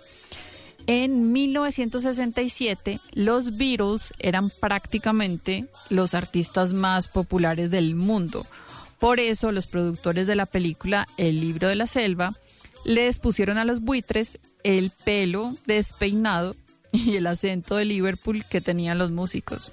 Imagínense, pues yo estuve leyendo y al- algunos artículos de prensa y revistas dicen que John Lennon se negó a unirse a este proyecto, le dijo a Disney que mejor contratara a Elvis y, y pues porque ellos querían que, que fueran realmente ellos actuando, pero pues no pudieron conven- convencer a ninguno y lo único que pudieron hacer fue ponerles el pelo y el acento. Pero si ustedes, bueno, ahorita van a mis historias a arroba traje las letras, ahí van a ver la foto y son exactamente ellos igualitos a los a los Beatles o a los Beatles. Bueno.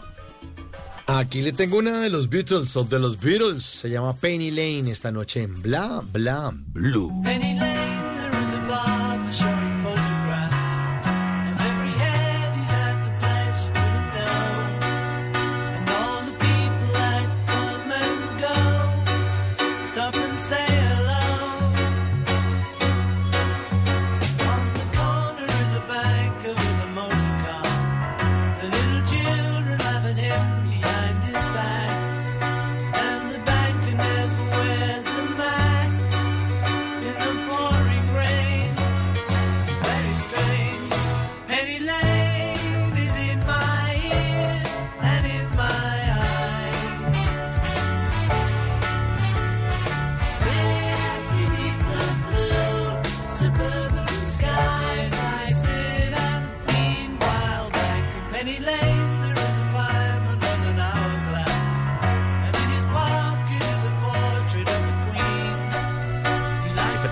linda, ¿no? Muy linda, Eh, chévere. muy linda. Penny Lane, The Beatles.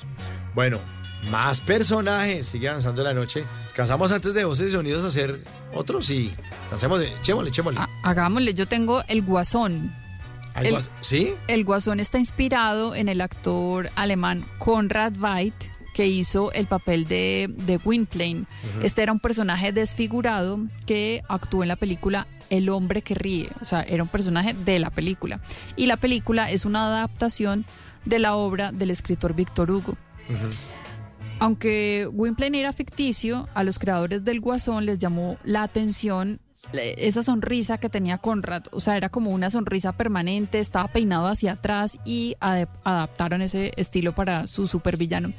La diferencia entre los dos personajes es que la sonrisa del personaje de la novela de Víctor Hugo es un defecto físico provocado. A ese personaje, no estamos hablando del, del actor, sino del personaje, le alteraron los nervios de la cara para que siempre estuviera sonriendo.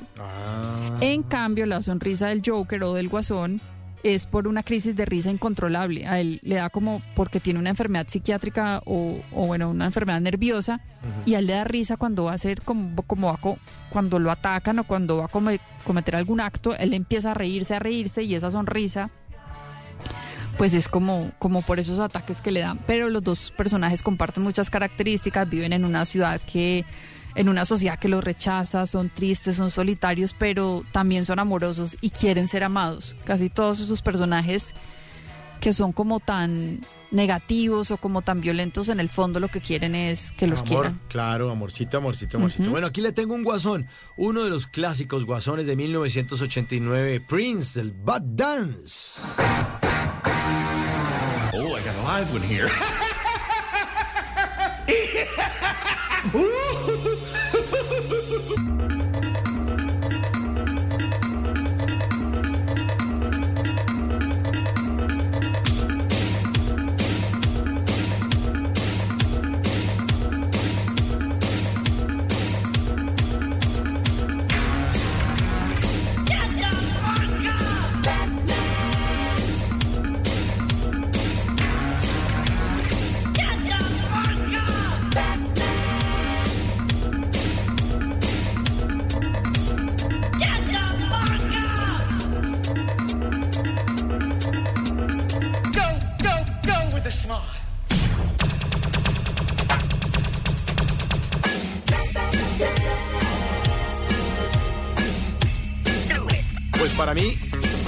de los grandes guasones que han existido en la historia del cine. Para mí. Yo sé que cada uno tiene su preferido. Pues es Jack Nicholson hizo de Guasón. Michael Keaton de Batman. Kim Basinger también ahí estaba haciendo de pareja de Batman. Una película de 1989 dirigida por Tim Burton. Bueno, antes de irnos a voces y sonidos, María del Pilar, echémonos otro personaje, un último personaje en esta hora. Se nos va a acompañar en la siguiente hora, ¿no? Sí, claro, si me invitan yo me quedo aquí bailando salsita. Ah, bueno, eso sí, diga otra cosa. bueno, vamos antes de irnos a voces y sonidos con el último personaje de esta hora, personaje real que inspiró historia. ¿Cuál nos tiene María del Pilar? para Bueno, Alicia en el País de las Maravillas, Ajá. de Lewis Carroll.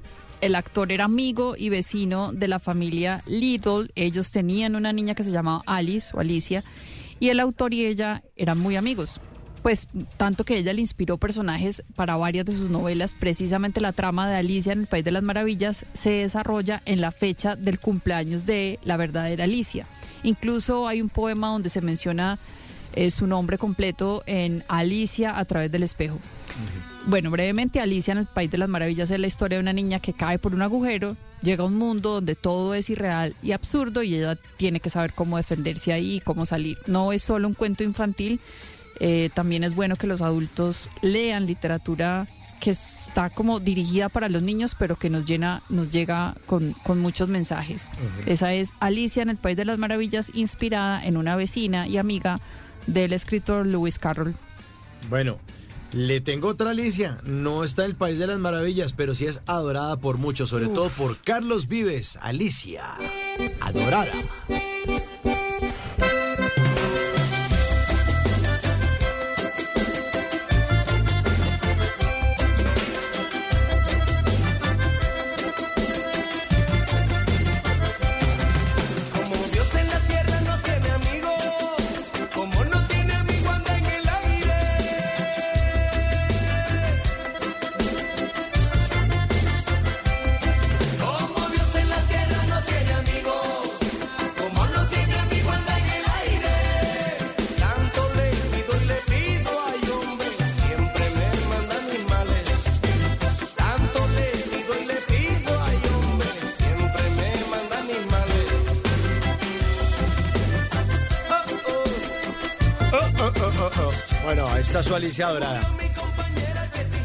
Estamos listos para voces y sonidos. Vamos a tener un avance, eh, una, una actualización de las noticias más importantes de Colombia y el mundo.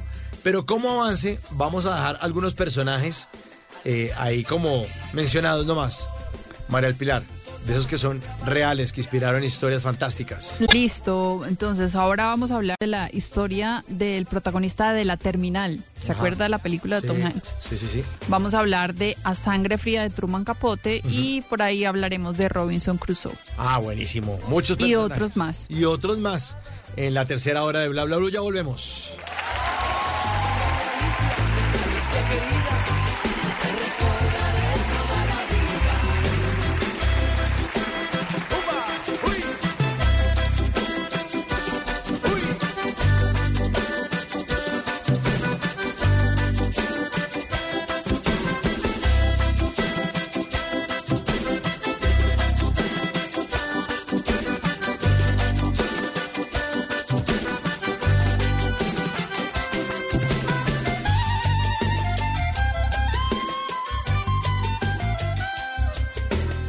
En las noches la única que no se cansa es la lengua.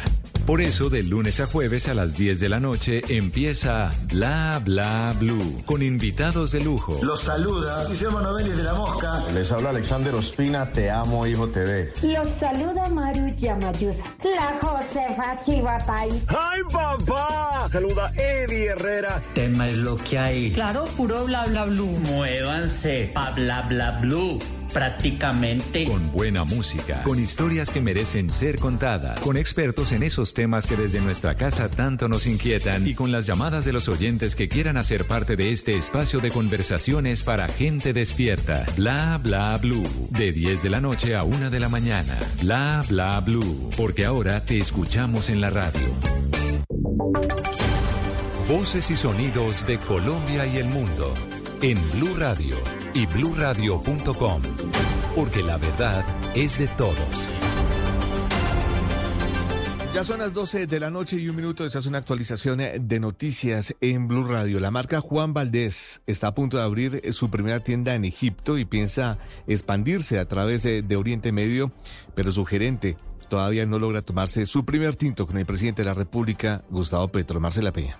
El gerente de la Federación Nacional de Cafeteros, Germán Bahamón, dice que está haciendo ya todo lo que le pidieron desde el gobierno. Plan de austeridad, revaluar que no se esté desperdiciando plata en el exterior y abriendo puentes con todos los sectores, incluso con movimientos cafeteros que no son parte de la federación. Sin embargo, Bahamón todavía está esperando la oportunidad para reunirse con el presidente Gustavo Petro. El tinto no se ha dado.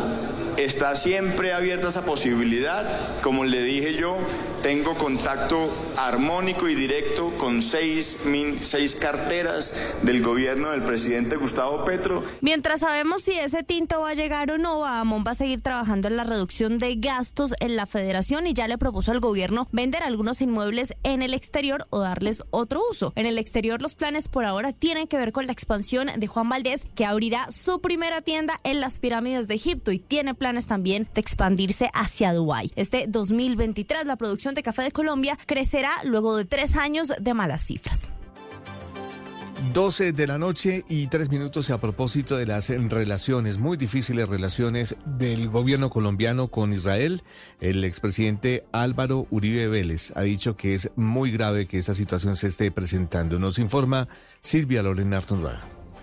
Durante su visita a Neiva, el expresidente Álvaro Uribe Vélez calificó como grave el deterioro de las relaciones con Israel. Señaló que este país es un aliado estratégico para Colombia. Para el líder del Centro Democrático, el ataque de Hamas a Israel deja muy claro que este no es un gobierno democrático, sino terrorista. Deteriorar las relaciones con Israel es muy grave. Israel es un socio histórico, un gran proveedor de tecnología. Nadie discute que el pueblo palestino y el pueblo judío tienen que vivir en paz, pero ese ataque inicial muestra que jamás no es un gobierno democrático, sino un gobierno terrorista. Por último, señaló que no se puede aceptar de ninguna manera ataques ni bombardeos a hospitales como sucedió en Gaza. 12 de la noche y cuatro minutos, graves problemas de alteración de orden público se presentaron en el barrio Nápoles de Bucaramanga cuando la comunidad linchó a un hombre quien presuntamente había abusado de una menor. Boris Tejada. Seis policías fueron atacados por habitantes del barrio Nápoles de Bucaramanga cuando intentaban proteger la vida de un presunto abusador de menores que fue acusado por la comunidad de violar a una niña menor de edad. La menor fue llevada a una clínica y el abusador fue trasladado a la estación de policía del norte de la capital de Santander en una tanqueta. Escuchemos lo que ocurría en ese lugar. Mira, entréguenlo, vea, ustedes van a quedar sanos. ¡Ay, sí! Acá el señor agente cargó la pistola por, por defender a un violo, amenazando con la La comunidad intentó linchar al acusado de violación de menores y la policía tuvo que intervenir para evitar que lo asesinaran en plena vía pública. 12 de la noche y 5 minutos, la Armada Nacional sorprendió a tres extranjeros que transportaban cocaína en el mar Caribe colombiano. Solo este año se han incautado 149 toneladas de cocaína en esta región del norte del país. Ingrid de la Rosa. La Fuerza Naval del Caribe logró interceptar una lancha rápida en la que un venezolano y dos dominicanos se movilizaban por el norte de Puerto Bolívar, en La Guajira, con 11 bultos y una paca de estupefacientes, una pistola, un proveedor y nueve cartuchos. Los tripulantes de la embarcación, informó la Armada, al sentirse acorralados arrojaron una cantidad indeterminada de bultos al mar. Luego las difíciles condiciones meteomarinas del área pusieron en riesgo la vida de la tripulación de esta embarcación sospechosa, por lo que los marinos salvaguardaron su vida y recuperaron del mar seis bultos, mientras que la lancha se hundió. Tras un análisis a la sustancia incautada, se determinó que se trataba de 440 kilogramos de clorhidrato de cocaína y 5 kilogramos de hachís, alcaloides avaluados en un valor cercano a los 15 millones de dólares. 12 de la noche y 6 minutos, el eh, sobrepeso y la obesidad se han convertido en una preocupación de salud pública en Colombia. Por eso la UNICEF realizó un estudio que revela datos alarmantes sobre este problema. Por ejemplo, el costo económico promedio del sobrepeso y la obesidad asciende a 2.4 billones de pesos cada año. Oscar Torres. Y es que no solamente los kilos de más y el índice de masa corporal son una preocupación de salud pública, sino también su impacto en la calidad de vida y de los costos económicos tanto para el sistema de salud como para las familias en Colombia. Es por eso que este estudio titulado Carga de enfermedad y económica del sobrepeso y la obesidad de mujeres embarazadas, niños, niñas y adolescentes en Colombia revela, por ejemplo, que entre 2015 y 2020 el estudio encontró que, cada cien- que por cada 100.000 niños, niñas y adolescentes con sobrepeso y obesidad se perdieron 643 años de vida saludable por año. Esto incluye años vividos con estas condiciones, así como los efectos asociados como el desarrollo de enfermedades como asma, diabetes e hipertensión, incluso hospitalizaciones, incapacidades, visitas médicas y en casos extremos el riesgo de muerte prematura. Lina Zapata es oficial de salud y nutrición de UNICEF en Colombia. Por cada 100.000 niños y niñas y adolescentes en el país con sobrepeso y obesidad tenemos años de vida perdidos y ajustados por discapacidad o por muertes prematuras de 643 mil, de 643 años de vida saludables perdidos por la condición de la sobrepeso y obesidad. Y es que estos problemas de salud también tienen un impacto económico significativo. Según este estudio, el costo económico promedio del sobrepeso y la obesidad en niñas, niños, adolescentes y mujeres embarazadas en Colombia asciende a 2.4 billones de pesos. El costo se compone de tres componentes básicos, los costos médicos directos, los costos indirectos y también los gastos de bolsillo. Noticias contra reloj en Blue Radio. Y cuando ya son las 12 de la noche y 8 minutos, la noticia en desarrollo, el presidente de Estados Unidos, Joe Biden, dijo que Hamas y Putin representan distintas amenazas, pero ambos quieren aniquilar una democracia vecina. La cifra que es noticia la ADRES giró a las EPS del país más de 786 mil millones de pesos por concepto de presupuestos máximos para los meses de julio, agosto y septiembre. La entidad enviará los recursos correspondientes al mes de octubre la próxima semana.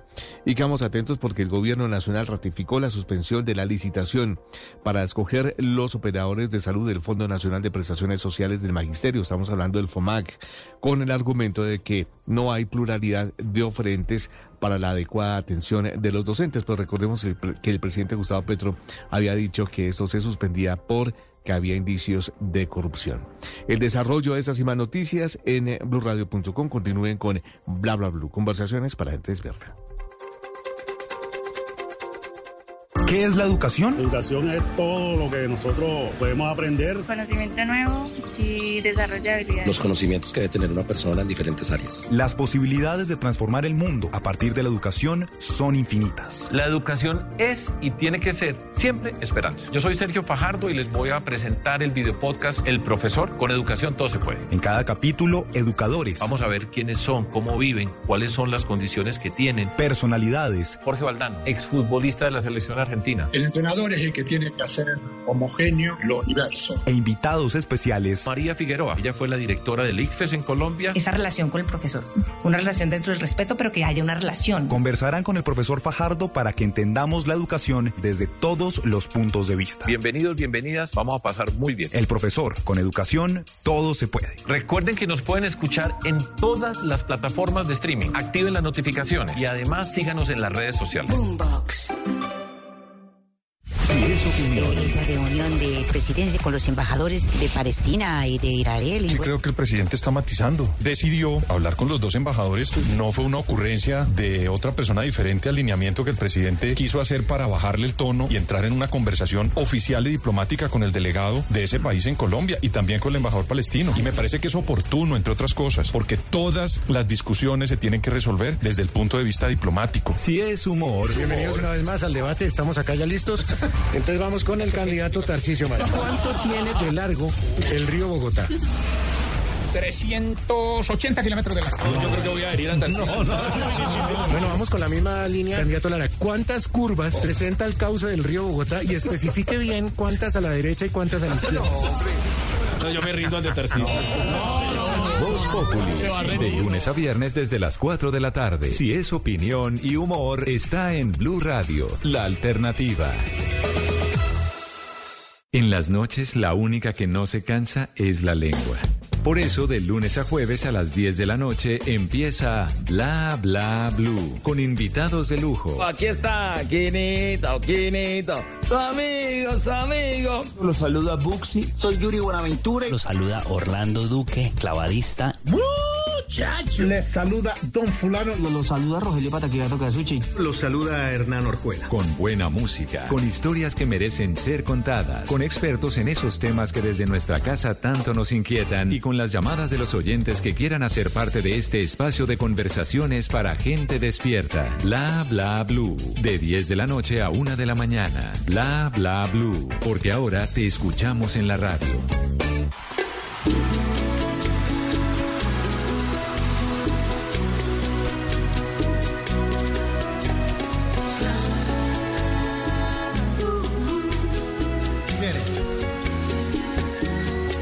Tu amor es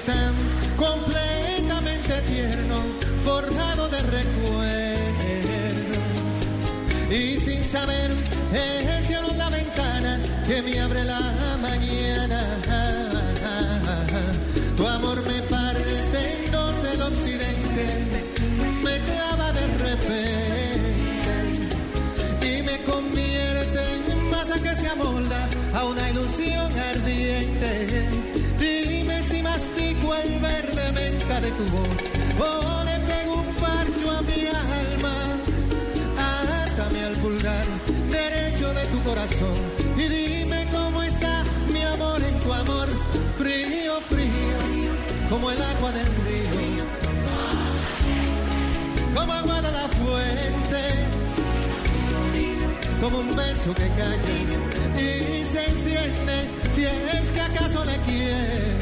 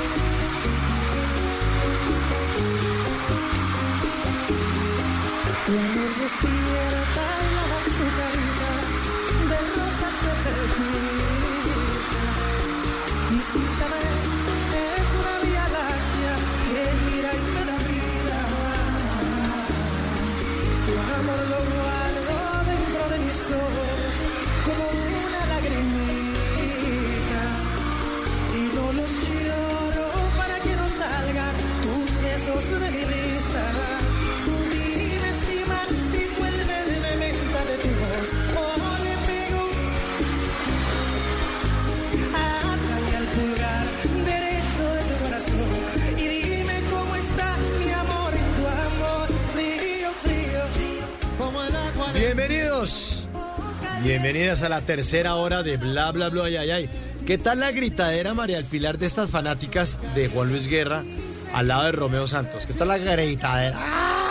Qué, qué concierto tan emocionante. Sí, sí, sí. Uf, es que esas dos voces combinadas son maravillosas. Maravillosas. Bienvenidos entonces, bienvenidas a esta tercera hora de Bla Bla Blue. Estábamos en la hora anterior con María del Pilar Valencia, en el jueves que ya se nos volvió viernes de Numeral TVT, para recordar esos personajes reales que, inspiraron historias eh, de ficción. María del Pilar Valencia, la creadora, María del Valencia, la creadora del laboratorio de lectores arroba traje las letras y está esta noche con nosotros. Nos trae muchas letras y nos trae muchas historias, muy buenas historias de estos personajes reales que inspiraron historias fantásticas. Y esta canción la puso porque le pregunté hace un ratico, venga, ¿usted va a hablar? Y me dijo, bueno, les voy a hablar de la sangre fría. Entonces yo dije, canción fría, ah, dije, frío, frío.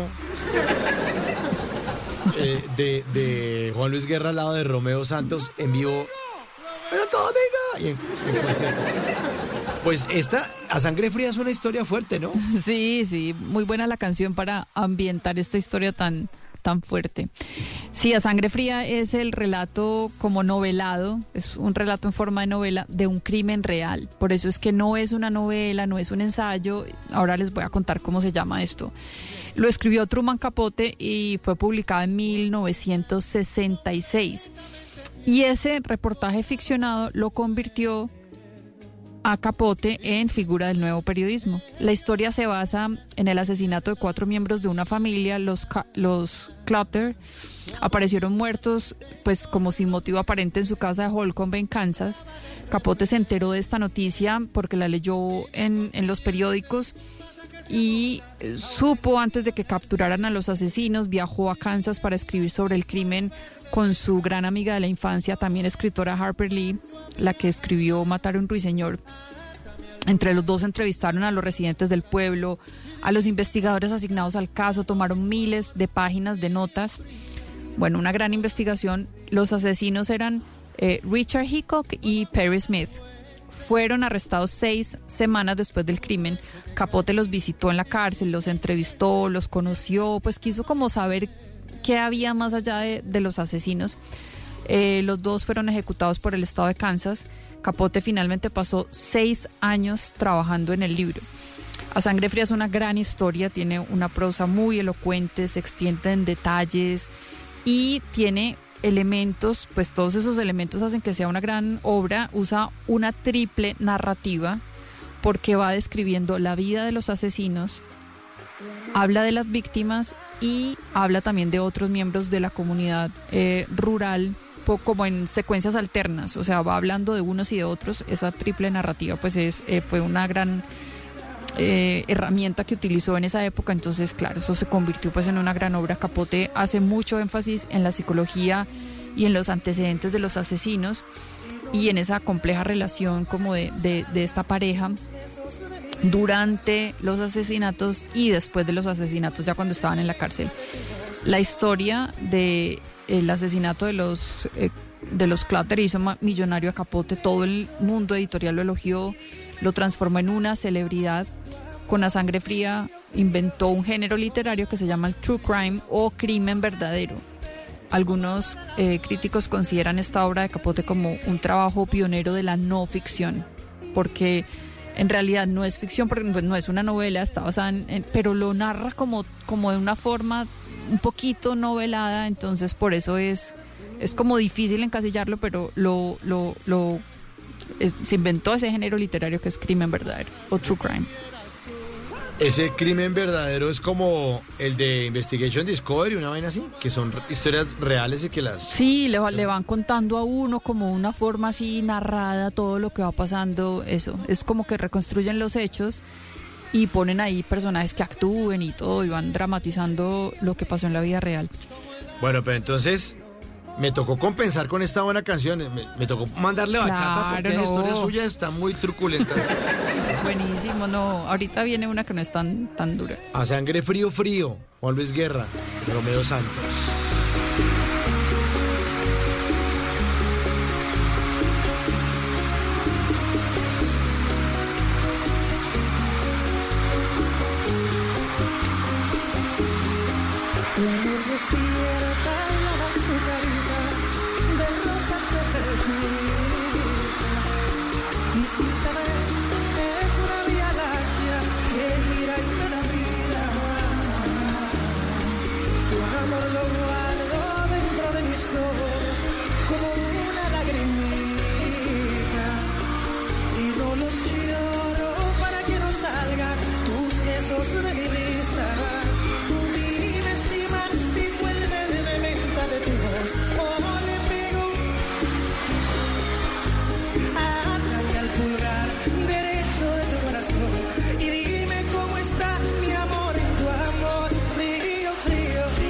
Como el agua del río. O caliente, como el mar a la fuente, tibio, tibio, como un beso que calla y se enciende. Si es que acaso le quiere, quiere ser un farolito y encender tu luz. Me toca ambientar, me toca ambientar María del Pilar porque ponemos Está muy truculenta a esta hora y lo que hacemos es que la gente de ese viño están ahí demasiado halloweenescos. Bueno, ahí está entonces. Personajes. Personajes reales que inspiraron historias fantásticas. Esta noche con María del Pilar Valencia, arroba traje las letras. ¿Le han escrito los de su club de, de lectura, María del Pilar? ¿Lo está- ¿La están siguiendo o no? ¿La están escuchando? Sí, sí, me están escuchando, me están escribiendo, me están mandando otras historias que si de pronto al final tenemos tiempo las contamos. Bueno, buenísimo. Entonces, ahí estaba, es a sangre fría, Truman Capote. ¿Cuál es el siguiente, Manuel Pilar? Bueno, hablemos, hablemos de la terminal. ¿Se acuerda de la película protagonizada por Tom Hanks? Ah, sí, la de un tipo que se queda varado en un aeropuerto con la maleta y el tipo es de un país ahí que se que se acabó, no sé qué, ¿cómo fue la vaina? ¿Cómo es la historia? Sí, eso en la película. Pero la vida real, el, el personaje verdadero se llama o se llamaba Meran Karimi Nasseri, era un refugiado iraní que vivió casi 18 años en la Terminal 1 del aeropuerto Charles de Gaulle de París. Ah, pero si existió el tipo. Sí. ¿Cuánto? ¿Qué vivió? ¿Cuánto? 18 años. No, pero a los 18, uno que hace viviendo 18 años alcanza a tener hijos y todo. Claro, imagínese. Todo empezó porque a lo expulsaron de Irán por sus protestas contra el Shah. En 1988 consiguió eh, refugio político, se fue para Inglaterra. Decía pues que su mamá era de origen escocés y que mm, pues necesitaba como que conseguir un permiso de residencia. Estaba en el aeropuerto de París, le robaron el equipaje. Entonces cuando llegó a Londres, pues no tenía papeles, lo devolvieron a París, a Francia, por no tener la, la documentación necesaria, no pudo probar que ya le habían dado el asilo. Entonces las autoridades francesas le permitieron quedarse en el aeropuerto, pero no entrar al país. Entonces por eso se tuvo que quedar en el aeropuerto. En 1995, o sea, eh, siete años después, le dieron un permiso para entrar a Bélgica, gracias a la intermediación de un abogado de derechos humanos. Pero Meran se, se mantuvo firme en su deseo de irse para Londres. O sea, él decía, yo me quiero ir, es para Londres. Y siguió viviendo en el aeropuerto. Pero, pero pues en esos 18 años no perdió el tiempo. Eh, estudió economía, escribía, o sea, de verdad hizo cosas productivas en esos 18 años. Finalmente, en el 2006 lo hospitalizaron, entonces aprovecharon y le desmantelaron todo el campamento que tenía en el Charles de Gaulle. La Cruz Roja lo llevó a un refugio en París a principios de 2007 y ahí vivió hasta el año pasado, hasta 2022. Ujú. O sea, del 2007 hasta el 2022. Y vi- se, se- se voló y se fue a otra de las terminales del aeropuerto y ahí murió. ¿Qué va? Sí, imagínese, estuvo desde el 2007, son eh, casi 15 años. Claro. 15 años en el refugio que le dio la Cruz Roja y no, pues volvió a una de las terminales y ahí se murió el año pasado. O sea que cuando Steven Spielberg estrenó su película en el 2004, Ujú. Meran todavía vivía en el aeropuerto. Increíble, yo pensé que eso era una, una ocurrencia ahí, pero ¿cómo lo mantienen a uno en un aeropuerto? O sea, Y la gente le llevaba radio, cobijas, moda- comidita. los arriendos como están de caros. Además, imagínese la cantidad de personas que conoció en esos 18 años, de todo el mundo. Y uno pone un- un- una venta ahí, no sé, extiende un trapito y vende por ahí manillas y baila. vende a los gringos, ¿no? ¿Ah? Sí, pues no sé, no sé cómo, cómo sobrevivió, pero seguramente pues no, de verdad, sí mucha gente le ayudó. Oiga, pero no tenía ni idea. Bueno, entonces, eh, poniéndole canciones aquí que tienen que ver con lo que usted está contando, pues me habla de la terminal. Pero como las vainas están tan caras, estoy averi- averiguando tiquetes aéreos, me alcanza solo para terminal de bus. Le tengo una, una canción que es como para oír como cuando uno viaja en flota. Aquí se llama, la canción se llama Te regalo amores. Así como cuando la, la flota está arrancando. Dele, dele,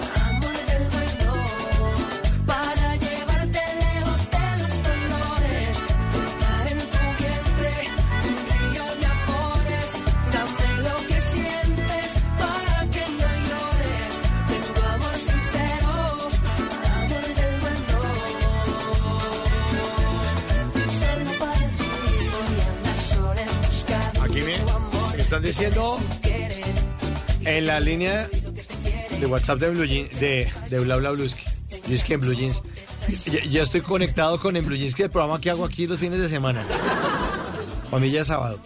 Eh, oiga, a propósito, los invito a escuchar en Blue Jeans. ¿Se oye en Blue Jeans, Ma- María del Pilar? ¿O solo participan en Blue Jeans los domingos? No, claro, yo oigo el programa sábados y bueno, claro, yo estoy yendo todos los domingos, entonces ahí estoy siempre conectada, Bueno, eh, contando historias. Aquí, aquí me están diciendo que, que, que, que, que esa canción que tiene que ver con, con montar en bus. ¿Usted no siente que esta canción es como para que esté sonando esta canción y usted esté mirando como por la ventana como pasan árboles y postes y todo eso? No, a mí me da como mareo. Sí, por eso. Imaginarme la canción Sí. en un si le da mareo, pues pida una bolsa, María del Pilar. Ah, falta de confianza, falta de confianza. Que, es que, es que, vea, vol- vamos- volvamos a poner la canción, por favor, Gary Bello, volvamos a poner la canción. Y vea, para que. Ahí están parquea, están desparqueando el bus. En serio, el man está echando reversa. Dele, dele, dele, dele. Y como es largo, pues un bus de varias personas, cha, cha, cha. Ahí echó reversa. Y ahí está, despacito, saliendo de la terminal, la que usted estaba mencionando, la, terminal. ¿Cierto? Entrega el papelito, se lo recibe la señora de la terminal, ya sale por la avenidita, voltea a la izquierda y coge carretera. Y ahí va acelerando, poco a poco, y ahí le mete tercera. A ver, a ver, a ver, a ver.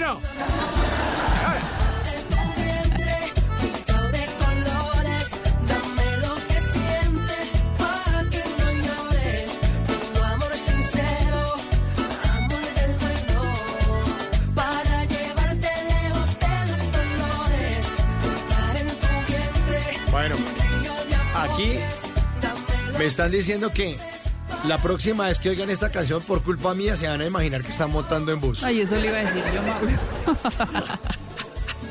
Les acabo de dañar la canción a todos. un poquito. La canción es chévere, pero ahora como dije que era para montar en bus, entonces cada vez que usted oiga esta canción Te Regalo Amores, pues entonces acuérdese de Bla Bla Blue y los amores que tenemos aquí en Bla Bla Blue por nuestros oyentes. Esta noche, con mucho amor, con mucho cariño, María del Pilar Valencia nos está hablando de personajes reales que inspiraron historias de ficción.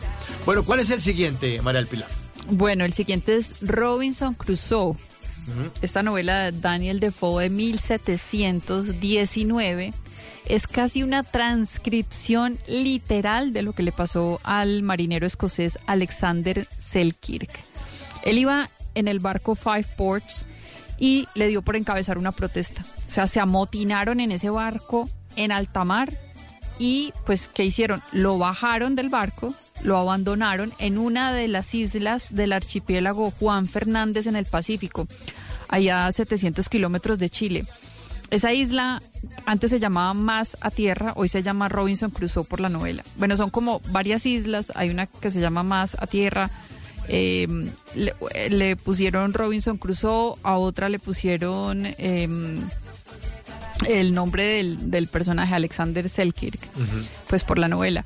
Muchos creen que, que esta obra de la literatura universal pertenece al mundo de la ficción, pero pues ya vimos que la realidad es otra. Pero, como toda buena historia de ficción, tiene su parte de exageración. En la vida real, la aventura de Alexander duró cuatro años. Él se quedó en esas islas y tratando de salir y, de, y, y pues de que lo rescataran estos cuatro años. Pero en la novela de Daniel Defoe, fueron 28 años los que pasó el protagonista esperando que lo sacaran. Bueno, y, y la historia es hermosa, hay una historia de amistad, de supervivencia, es muy bonita.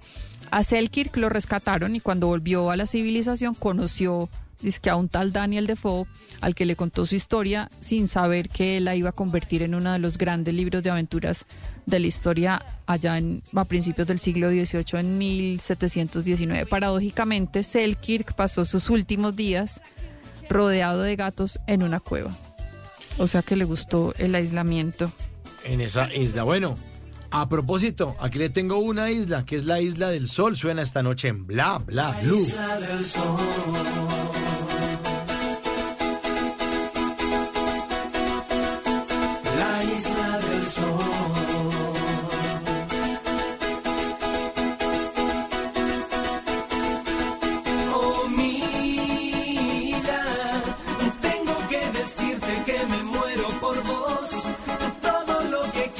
Es estar a tu lado y entregarte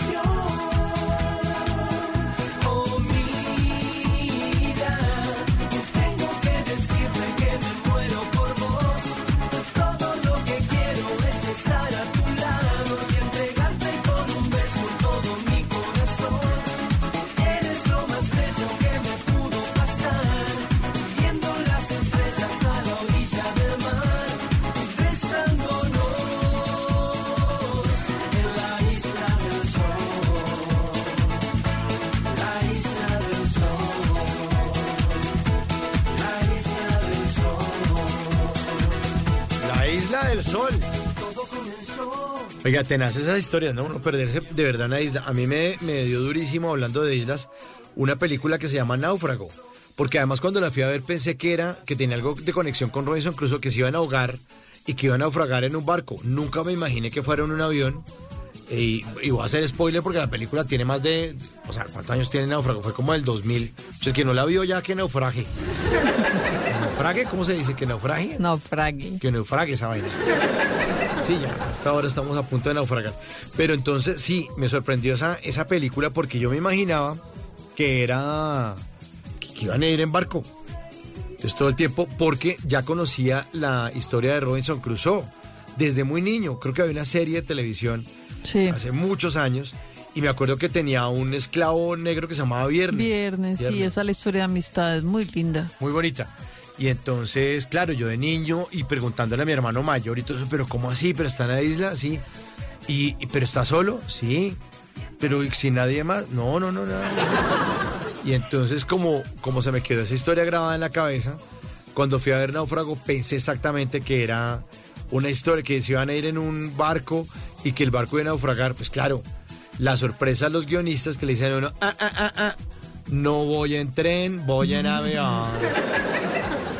Ahí está bueno. esa, esa historia. Entonces, Robinson Crusoe es otro de los personajes también que salieron eh, inspirados de personajes que son reales. Seguimos recordando con María El Pilar Valencia, arroba traje las letras, para que la sigan ustedes ahí en sus redes sociales, en Instagram, para que estén pendientes. Oiga, usted verdad que pone a leer a mucha gente. Me encanta eso. Ay, sí, Mauro, tan eso, rico. Está muy bueno. Yo tengo 75 lectores cada mes. ¿Así? En los cuatro clubes de lectura, sí. Y personas que nunca leían, ahora están leyendo mucho. Eh, hay unos que empiezan, entonces se sienten como abrumados porque dicen, no voy a alcanzar, no voy a alcanzar. Y yo les digo, tranquilos, los primeros meses no alcanzan. El tercer mes se ponen las pilas porque además tenemos un chat y nos vamos motivando y entonces vamos comentando y, y, y pues el que va atrasado dice, ay no, yo ya quiero llegar a esa parte, yo quiero saber. Entonces, sí, es, es muy bonito ver la evolución de los lectores. Y además porque tengo entendido que usted, alguna vez creo que usted lo comentó aquí al aire, que un- esa gente que no lee ni siquiera eh, el texto de, de las, de las publicaciones de Instagram de los demás, les da pereza leer Así. y terminaron leyendo muchos libros, ¿no? Al año. Sí, sí, sobre todo, bueno, sí, personas que no decían, no, yo me leo un libro al año, a veces no los termino, y ahorita se están leyendo dos y tres libros al mes. Y no solamente eso, sino que ya son capaces de identificar muchas cosas, los narradores, los tiempos narrativos, porque pues yo no les doy clase, pero les voy metiendo como unos tipsitos, les voy hablando un poquito y sobre todo que les doy recomendaciones antes de empezar a leer. Por ejemplo, este mes estamos leyendo Extrañas de Guillermo Arriaga y es una novela muy retadora, Mauro, porque tiene casi 500 páginas, pero por ahí siete párrafos en toda la novela. ¿Cómo así? Porque no, no, no usó puntos. Usó muy poquitos puntos y es una novela ¿Que la, de... la pereza o qué? No, no, fue la estructura porque es una novela de 1700, entonces pues la escribió este año, pero la publicó este año, pero, pero es, es de 1700, entonces usa un lenguaje, no, no utilizó qué, ni aunque, ni por qué, ni palabras que no se usaban en la época. Imagínese lo que tuvo que investigar Guillermo Arriaga para... Y yo decía, esta novela es muy retadora. Entonces, claro, les explico antes de empezar, les digo, no se asusten si ven párrafos muy largos, párrafos interminables, porque como es a punta de comas, no tiene puntos, entonces cada lector le va poniendo el ritmo a la novela. Y así va, va, va surgiendo. Pero claro, si uno se enfrenta a eso sin saber nada, es un poquito tediosa, pero la historia es maravillosa. Usted conoce a Guillermo Arriaga, esas, Sí. el escritor de, de Amores Perros, de 21 gramos, de Babel. Pues también ha escrito unas novelas, además los sacuden a uno y las uno no puede parar. O sea, hay gente que terminó de leerla a los 10 días de haber empezado. Entonces es, es muy buena, pero sí les recomiendo, les doy recomendaciones antes de empezar para que sepan a qué se van a enfrentar. A veces hay muchos narradores, a veces hay tiempos, eh, ah, están en un presente y se devuelve a un pasado por allá lejísimos. Entonces cuando alguien no sabe eso, dice, uy, no, esa novela está muy, muy difícil o, no me enganché y es precisamente por eso. Entonces esto- esos tipsitos también sirven y ayudan a motivar la lectura. Buenísimo, la felicito ahí por lo, la labor que usted está haciendo, porque como usted lo ha dicho también aquí al aire en Bla Bla Blue, uno no es la misma persona después de haber leído un libro, o sea, uno cambia, un libro lo cambia uno, y eso es muy, muy, muy importante. Sí, las letras nos salvan y nos transforman. La gente que no tiene plata para viajar, como este Pechini, pues nos toca leer, porque qué, uno leyendo y leyendo y leyendo, y, eh, y a través de la lectura uno viaja a diferentes mundos, a ideas, a universos, y a, y a ser una persona distinta. Bueno, sigamos entonces esta noche en Bla Bla Blue, esos personajes reales que inspiraron historias fantásticas. El siguiente, María del Pilar, ¿cuál es? Bueno, yo creo que todos conocemos o hemos oído hablar de D'Artagnan, Claro, ese Eh. no era un columnista por ahí como de un periódico. el protagonista de Los Tres Mosqueteros de Alejandro Dumas. Ah, el de las tortugas ninja, ya me acordé. ¿Sí? Mauro, no. No. No. Este, este personaje está inspirado en Charles de Batz de Castelmore. Era conde de Artagnan, o sea, eh, usó el mismo nombre. Era el capitán de la escolta del rey Luis XIV y fue un mosquetero fiel hasta la muerte. Se murió en el campo de, de batalla defendiendo a su país en 1673. O sea, estamos hablando de el siglo XVII, hace muchísimos años. Pero le voy a contar cómo fue que Alejandro Dumas conoció la historia de este verdadero D'Artagnan. En el siglo XVIII, un escritor que además fue compañero de Charles de Batz, o sea, el personaje real, escribió un libro sobre su vida y se llamaba, póngale cuidado que es larguito el nombre, A ver. Memorias del señor D'Artagnan, teniente capitán de la primera compañía de los mosqueteros del rey.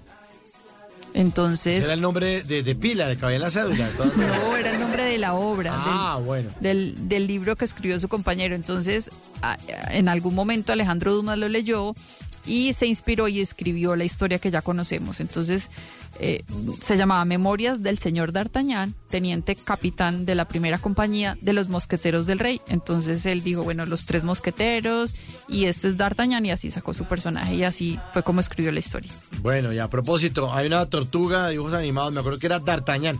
Aquí le tengo una tortuga, pero es de yo de arroyo. La tortuga en bla bla ve, oye,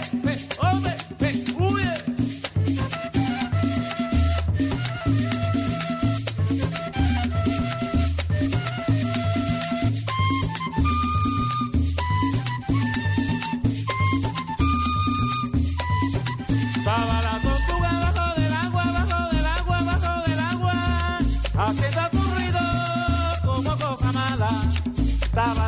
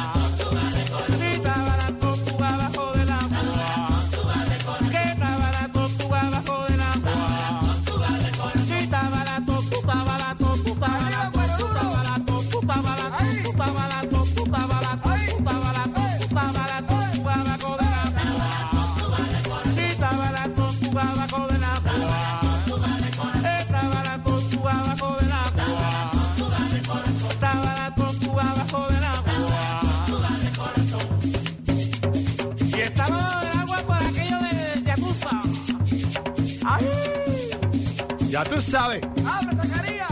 ¡Habla! Bueno, no, no me puede quejar de la música que le estoy poniendo mal, Pilar. No, Mauro, ¿Eh? está buenísimo. Estoy aquí. Yo no sé si usted está moviendo los pies. Yo sé que estoy bailando en la silla. Diga otra cosa y la mando debajo del agua, ya sabe. La tortuga. Bueno, esta noche hablando entonces, usted trae, oiga, traje las letras es usted, ¿no? Y yo, yo traje los discos más bien. Eso. Yo traigo las letras y usted les pone música. Yo le pongo musiquita ahí. Bueno, siguiente personaje de estos que usted, oiga, maravillosas las historias, en serio, qué buena investigación, de verdad, le quiero agradecer antes de, de antemano, pues. Muchas gracias, Mauro. Agradezco de antemano. bueno, ¿cuál es la siguiente? Bueno, la siguiente historia es uno de mis clásicos favoritos. Cuando yo, yo estudié literatura, pues ya de grande. Y, y- y a mí no me gustaban los clásicos y yo decía, qué pereza. Y preciso, pues claro, estudié literatura, tenía que leer clásicos. Y ya cuando aprendí a leerlos, yo quedé maravillada porque los clásicos han inspirado muchas obras contemporáneas. No, no son imitaciones, sino que pues es que los temas universales son el amor, la soledad, la muerte, eh, pues como la tragedia del hombre. Entonces, eh, pues claro, ya se escribieron esas grandes obras y, y- ahorita hay muchos autores que se inspiran en ellos. El, el siguiente personaje es Madame Bovary, la obra de Flaubert que está basada en la historia de una mujer real que se llamaba Delphine de la Mar. Era hija de un terrateniente francés que se casó con un médico. Y pues esta señora de la, la verdadera vivía rodeada de amantes hasta, hasta que se murió. Después de haberse casado, no voy a contar cómo se murió porque esa es una de las cosas sorprendentes de la novela, pero fue tal cual en la vida real. El autor, eh, eh, Gustave Flaubert, siempre negó que esa hubiera sido su musa porque la novela fue catalogada y condenada como pornográfica en 1856. Lo que pasa es que esta novela, el- en la novela, la, protagonista es una mujer que siempre es como, eh, vive leyendo revistas como de farándula y se ilusionó con el amor. Entonces ella quería casarse para vivir como se veía en las revistas. Ella quería como el cuento de hadas, el matrimonio perfecto, todo. Y se casó y el esposo no era como lo pintaban en las revistas. Entonces ella decía, pero ¿cómo así? Esto no era lo que yo quería, esto no es el matrimonio. Entonces esa insatisfacción la llevó a tener siempre muchos amantes. Eh, pero es que eh, esta novela fue muy importante porque es el referente del movimiento realista, del realismo que surgió precisamente a mediados del siglo XIX y que cortó con la novela romántica, que era el movimiento que predominaba en esa época. O sea, todo era dulce, todo era perfecto, matrimonios perfectos, todo esto. Y llegó este movimiento realista, que eh, Madame Bovary fue de las pioneras, que hablaba de lo que pasaba en la vida real, o sea, de los sentimientos reales. Entonces, pues hablar de una mujer casada con amantes cuando lo que se leía era novela romántica, pues fue un- una, fue, causó gran controversia, fue censurada. Pero también esta obra tiene mucho de novela alegórica porque es una crítica a la sociedad de ese siglo, a la, a la sociedad francesa de ese siglo, pues porque ella era como un objeto que el, el esposo quería como mostrarle a la, a la gente. Entonces, bueno, es una combinación de muchas cosas, es una novela maravillosa y sí está inspirada en un personaje real que se llamaba Delfín de la Mar. Bueno, pues a su Madame Bovary le tengo este Messier Periné aquí en Bla Bla Blue.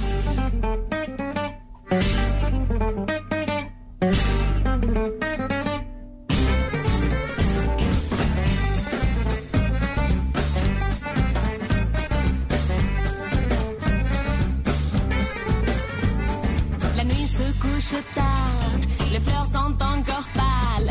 C'est oppressant ce qui s'éloigne.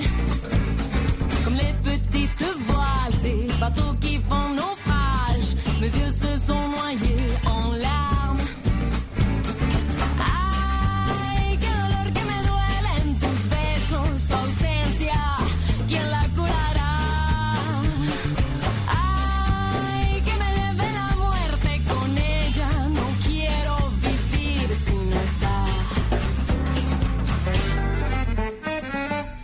La muerte. Messier Periné, esta noche en Bla Bla Blue. Siguiente personaje, María del Pilar, ¿cuál es? Bueno, Hannibal Lecter. Uy, ese sí me da miedo. el protagonista de El silencio de los corderos, una novela de Thomas Harris. Está basado en dos personajes. O sea, para construir a Hannibal Lecter, este escritor se basó en dos personajes. Un asesino en serie estadounidense y un doctor mexicano. ¿Qué tal la mezcla tan rara? Bueno, el asesino en serie era Ed Gain, se robaba cuerpos de mujeres para quitarles la ropa y con esa ropa decoraba la casa. Cuando la policía lo descubrió, encontraron calaveras a las que les había cortado la parte superior para usarlas como tazas o ceniceros. Si vieron la película El silencio de los inocentes, pues ya saben de qué hablo. Usó otras calaveras para decorar los pilares de la cama y a las lámparas les puso piel humana. Uy, qué va. Y bueno, otras cosas que no voy a describir, pero pueden ver en la película o leer la novela de, de Thomas Harris. Y el doctor mexicano, que es el otro personaje en el que se inspiró el autor para, para su protagonista, se llamaba Alfredo Valtreviño. Era conocido como Doctor Salazar, estaba, o Doctor Salazar, estaba en la cárcel por, por el asesinato de su amante gay, al que picó en pedacitos, lo cocinó y se lo comió hasta el último pedazo. No, qué se lo comió literalmente. Y fue en la cárcel donde lo entrevistó Thomas Harris cuando trabajaba como periodista y lo cuenta en el prólogo de la edición 25 de la novela. El silencio de los corderos, que después hicieron la película El silencio de los inocentes. Pues al tipo que le gusta comer de todo, aquí le tengo el menú del Gran Combo de Puerto Rico. Deje de comer gente. Sí, el menú, el Gran Combo de Puerto Rico. Esta noche en Bla Bla Blue. El menú, el menú. A ver, si deja de comer, porque aquí le tengo chivo con vino y pescado con jugo de limón. A ver si deja de tragar gente este personaje. Ay, ay.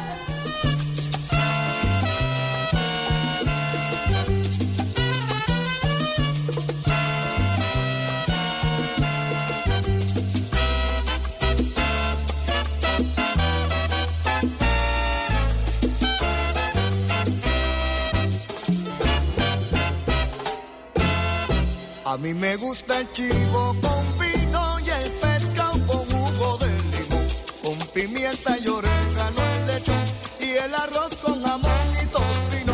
Para ponerle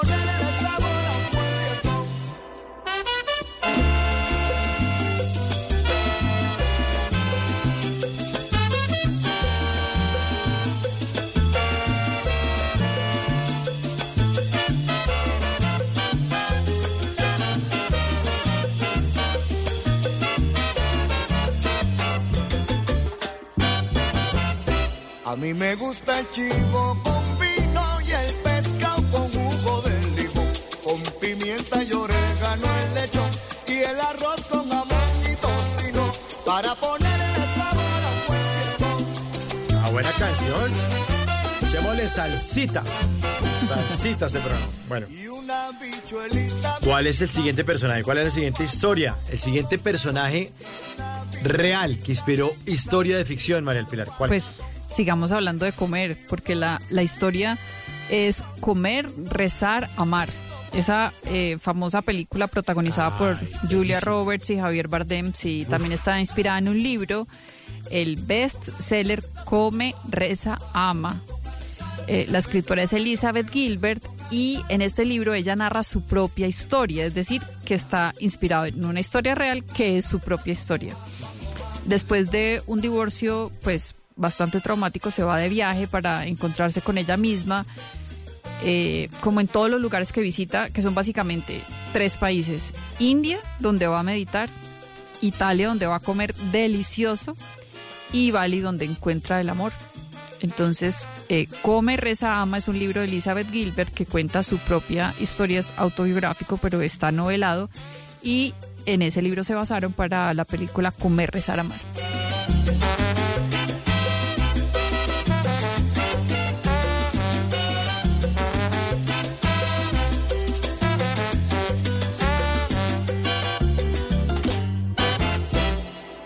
Y después que le pongan salsa, salsa sabrosa, ahí te la bien borotota, pongan salsa pa' mojar, pa' mojar, que le pongan salsa, que la que toca gran combo, le pongan salsa, traigan bombo, pongan salsa, Película, ¿no? Sí, la película, el libro es muy bueno. Eh, Sí. Se hace un poco pesado en la parte de la India, pero, pero sí es que la película también lo, lo retrata muy bien, pues copia muy bien y además con esas imágenes y los paseos y los personajes es muy linda la película. Bueno. La siguiente, la siguiente historia, María El Pilar, ¿cuál es? Bueno, se llama Las cenizas de Ángela. Es, a pesar pues del título, es un libro protagonizado por un hombre. Se llama Las cenizas de Ángela, pero lo protagoniza Frank McCourt, el mismo autor. Son sus memorias de la narración de su infancia, con todas las dificultades que tuvo y cómo logró cumplir sus sueños cuando, pues, con mucho esfuerzo llegó a Nueva York y llegó a trabajar como escritor. Es una historia triste, es una novela muy triste porque pues cuenta todas esas penurias, pero está contada con mucha maestría y además pues al final siempre tiene su, su lado esperanzador, Mauro. Bueno, pues las cenizas de Ángela. A las cenizas de Ángela les tengo, le tengo un cigarro. Desde octubre se siente diciembre. Solo un cigarro de Pastor López, sí. Pongámonos guapachosos.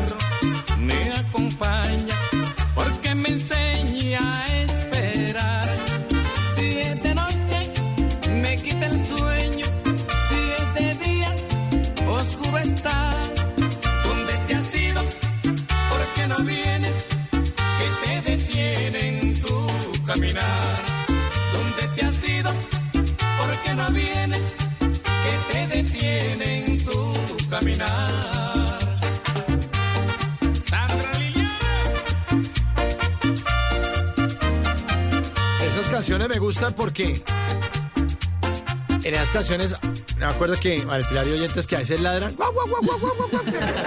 Buenísima. Solo un cigarro, Pastor López, esta noche en Bla Bla Blue. Y vamos con el último personaje esta noche de, que nos trae María del Pilar Valencia, arroba traje las letras para que ustedes la sigan en sus redes sociales. Personajes reales, estamos hablando de personajes reales que inspiraron historias de ficción.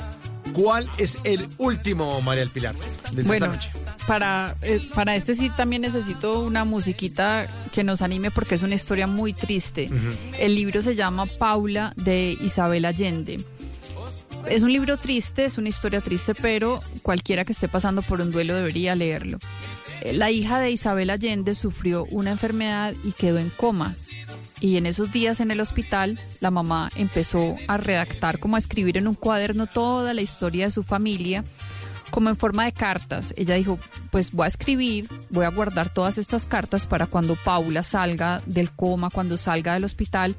Pero pasaron los meses, pasó el tiempo, Paula nunca salió de ese coma y los apuntes se convirtieron en el libro, en Paula. Y aquí no solamente eh, Isabel Allende cuenta su vida personal y la de su familia, sino que también habla de la historia reciente de su país. Ella generalmente hace eso con sus novelas, las ambienta y les pone como el marco político, social, cultural de Chile. Y eso hizo también en Paula. Pues como dije, es una historia muy emotiva que apela bastante a la sensibilidad de las mujeres y nos conecta bastante como con esa fortaleza también de la mamá para, para superar eso, pero también de las historias porque Isabel Allende es una gran narradora, es una maestra. Entonces es un libro basado en una historia real que empezó como, como de forma epistolar, como unas cartas que ella le quería escribir a su hija. Y, bueno, terminó convertido en, en, un, en un libro completo, Paula, de Isabel Allende. Pues a su Paula le tengo una Paula, pero soy Paul Abdul, aquí en Bla Bla Blue.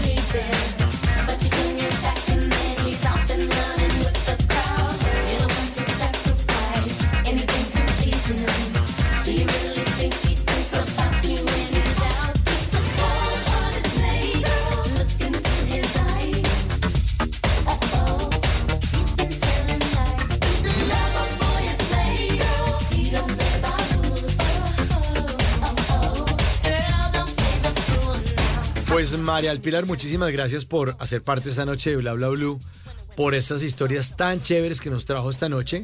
Eh, maravillosas, maravillosas. Muchas, muchas, muchas gracias por su investigación y por el cariño que le mete al programa. Ay, muchas gracias Mauro por la, por la invitación. Eh, espero seguir viniendo para traerles mis letras, estas historias y para que maridemos con su música. Eso, se trae la letra, yo traigo las canciones entonces. bueno, María Alpilar, muchas gracias y ya vamos llegando al final de nuestro programa por hoy. Es María Alpilar Valencia, arroba traje las letras en bla bla blue.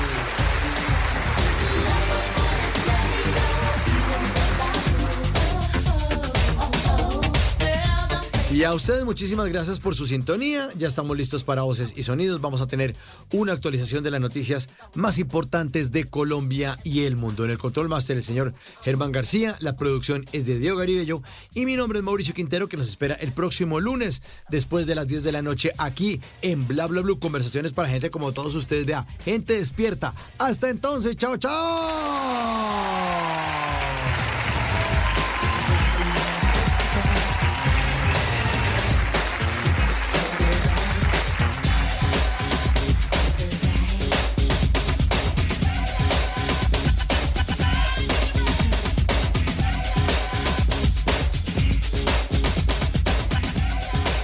En las noches la única que no se cansa es la lengua.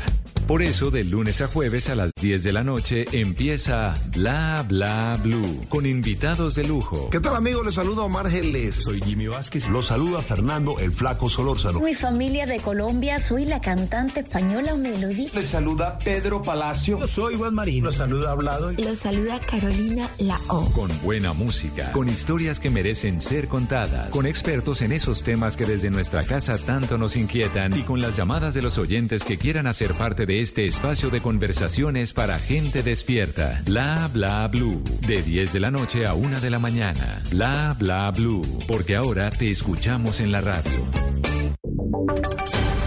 Voces y sonidos de Colombia y el mundo. En Blue Radio y bluradio.com. Porque la verdad es de todos. Una de la mañana en punto actualizamos las noticias en Blue Radio. Empezamos hablando sobre los casos de raptos de menores de edad en Medellín.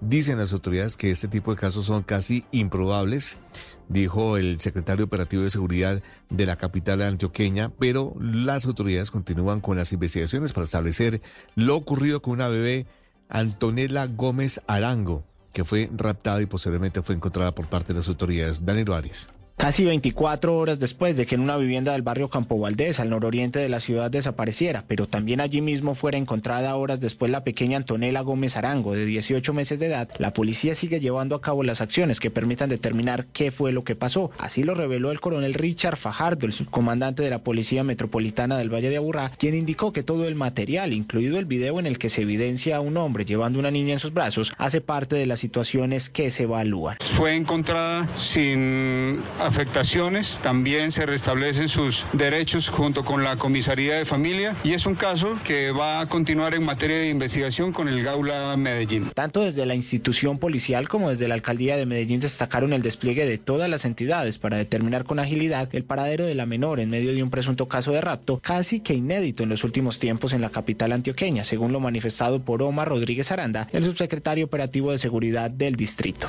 La inmediatez del caso es porque en Medellín no hay, no se ha presentado un caso de, de, rapto a menores de edad. En la administración esa modalidad es casi improbable. De acuerdo con las versiones entregadas inicialmente a Blue Radio por parte de Daniel Arango, la madre de Antonella, su hija se encontraba bajo el cuidado de la bisabuela y el hombre que se ve en un video habría aprovechado que la menor se encontraba sola en la sala de la casa y abrió la reja de la vivienda para raptarla. Una de la mañana y dos minutos a la cárcel fue enviado un hombre que reconoció haber abusado sexualmente de sus tres nietas cuando ellas tenían apenas entre 5 y 13 años. Ingrid de la Rosa.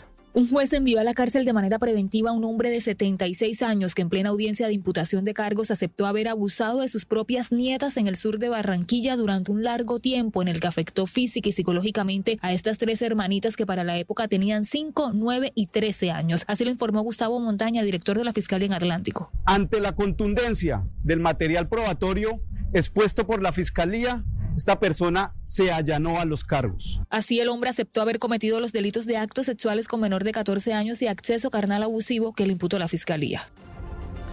Una de la mañana y tres minutos en el municipio de Tubará, esto en el departamento del Atlántico, está circulando un panfleto extorsivo con una lista de personas en las que supuestamente le están exigiendo una suma de dinero. En el listado hay desde comerciantes hasta funcionarios públicos y un fiscal. Dios Pino. En las últimas horas circuló en el municipio de Tubará, Atlántico, un panfleto presuntamente firmado por la banda delincuencial Los Costeños en el que le exigen el pago de 8 millones de pesos a una lista de 15 personas entre las que figura el secretario de gobierno de esa población, el personero municipal, inspectores de policía y hasta un fiscal de la seccional Atlántico. Ante este hecho que ha generado preocupación, el comandante de la Policía del Atlántico, coronel Carlos Urrea, indicó que se encuentran analizando la información y no descartan que detrás estén grupos de delincuencia común. Si bien no podemos descartar la veracidad total del documento, pues sí hay unas características físicas que nosotros ya tenemos identificadas que no cumplen, digamos, con las que se han ubicado antes, que muchos de estos delincuentes, delincuentes de delincuentes comunes, se unen, digamos, al, al pánico que genera en algunos momentos el tema de la circulación de estos documentos. Mientras se revisa la veracidad de este panfleto, la policía redobló los patrullajes en el municipio. Una de la mañana y cuatro minutos, el comandante del Gaula llegó a el Banco Magdalena para dirigir la búsqueda del odontólogo que fue secuestrado en este municipio, William Agudelo. El director del Gaulo de la Policía Nacional, el coronel Giovanni Cristancho, se encuentra en el Banco Magdalena, en compañía de un grupo especializado liderando la investigación y así lograr con el rescate de Juan Carlos Baitre, el odontólogo de 38 años que fue secuestrado. Por su parte, la alcaldía del municipio está ofreciendo una recompensa de hasta 5 millones de pesos, así lo informó Roy García, alcalde del banco. Desde la administración municipal hay una recompensa, la invitación. La invitación es a la comunidad banqueña, a la comunidad, está en límite con el municipio del banco que entiendan que hoy fue Juan Carlos, mañana puede ser cualquiera de nosotros. En medio de todos estos actos delictivos que han alterado la tranquilidad de esta zona del país, llegaron a Santa Marta 400 nuevos policías que reforzarán la seguridad en la capital del Magdalena. Una de la mañana y cinco minutos, la Defensoría del Pueblo y el SENA brindarán formación educativa a mujeres y personas con orientación sexual e identidad de género en la cárcel de Jamundí, eso en el departamento del Valle del Cauca. Alejandro Muñoz. Más de 170 mujeres privadas de la libertad y personas pertenecientes a la comunidad LGBTIQ podrán acceder a la formación educativa por medio de programas que buscará capacitarlas en el municipio de Jamundí. Entre la oferta está el patronaje de prendas de vestir, cocina básica, producción de huertas agrícolas, pintura arquitectónica y reparación de edificaciones con cursos de una duración de aproximadamente nueve meses. El defensor del pueblo, Carlos Camargo, lideró la actividad. Donde hemos tenido la oportunidad en sinergia interinstitucional con el SENA y también con el IMPET para que se capaciten en distintos aspectos. El propósito es preparar a las mujeres para el futuro laboral. Noticias contra reloj en Blue Radio. Y cuando ya es la una de la mañana y seis minutos, la noticia en desarrollo, Israel está evacuando otra ciudad en el norte ante el aumento de ataques de Hezbollah desde el Líbano y fue atacada una base militar de Estados Unidos cercana al aeropuerto de Bagdad, esto en Irak. Y quedamos atentos porque pescadores y empresas pesqueras de San Andrés y Providencia expresaron su, su molestia con el gobierno nacional por una nueva norma que los obliga a contratar solamente a residentes y raizales de la isla para sus faenas. El desarrollo de estas y más noticias en blueradio.com continúe con Blue Música y luego llega lo mejor de Voz Populi. A las 4 de la mañana volvemos con las noticias de Colombia y del mundo en Mañanas Blue.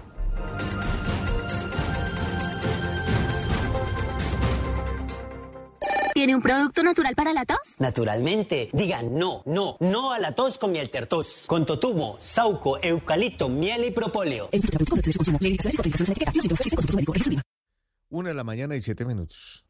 Buenos días. ¿Tiene un producto natural para la tos? Naturalmente. Diga no, no, no a la tos con miel tertos. Con totumo, sauco, eucalipto, miel y propóleo. ¿Y qué otros productos de Natural Freshly tiene? Apetifor, que mejora el apetito. Fibofor, fibra fuertemente natural. ¿Y qué antiinflamatorio tiene? Finacid, la solución antiinflamatoria de origen natural. Solicite productos Natural Freshly. Tratamientos científicos con productos naturales. Es un fitoterapéutico no exceder su consumo. Lee indicaciones y contraindicaciones en la etiqueta. Si los síntomas persisten, consulte a su médico. Registro en viva.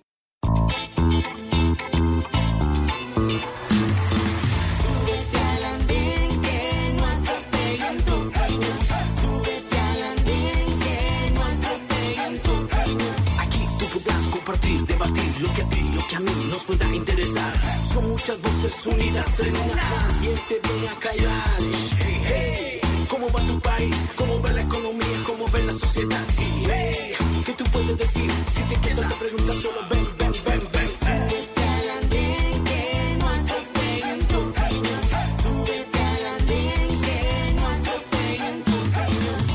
El Andén, viernes a las 10 de la noche en Blue Radio y bluradio.com. La alternativa. Esta es Blue Radio. En Bogotá, 89.9 FM. En Medellín, 97.9 FM. En Cali, 91.5 FM. En Barranquilla, 100.1 FM. En Bucaramanga, 960 AM. En Pereira y el norte del Valle, 89.2 FM. En Tunja, 103.1 FM. En Villavicencio, 96.3 FM. En Armenia, 89.2 FM. En Norte de Santander, 97.7 FM. En Neiva, 103.1 FM. Y en Córdoba, 96.0 FM. También en bluradio.com. En Facebook, Blue Radio Colombia. A través de Twitter en arroba Blue Radio Co. Y en la señal de TDT.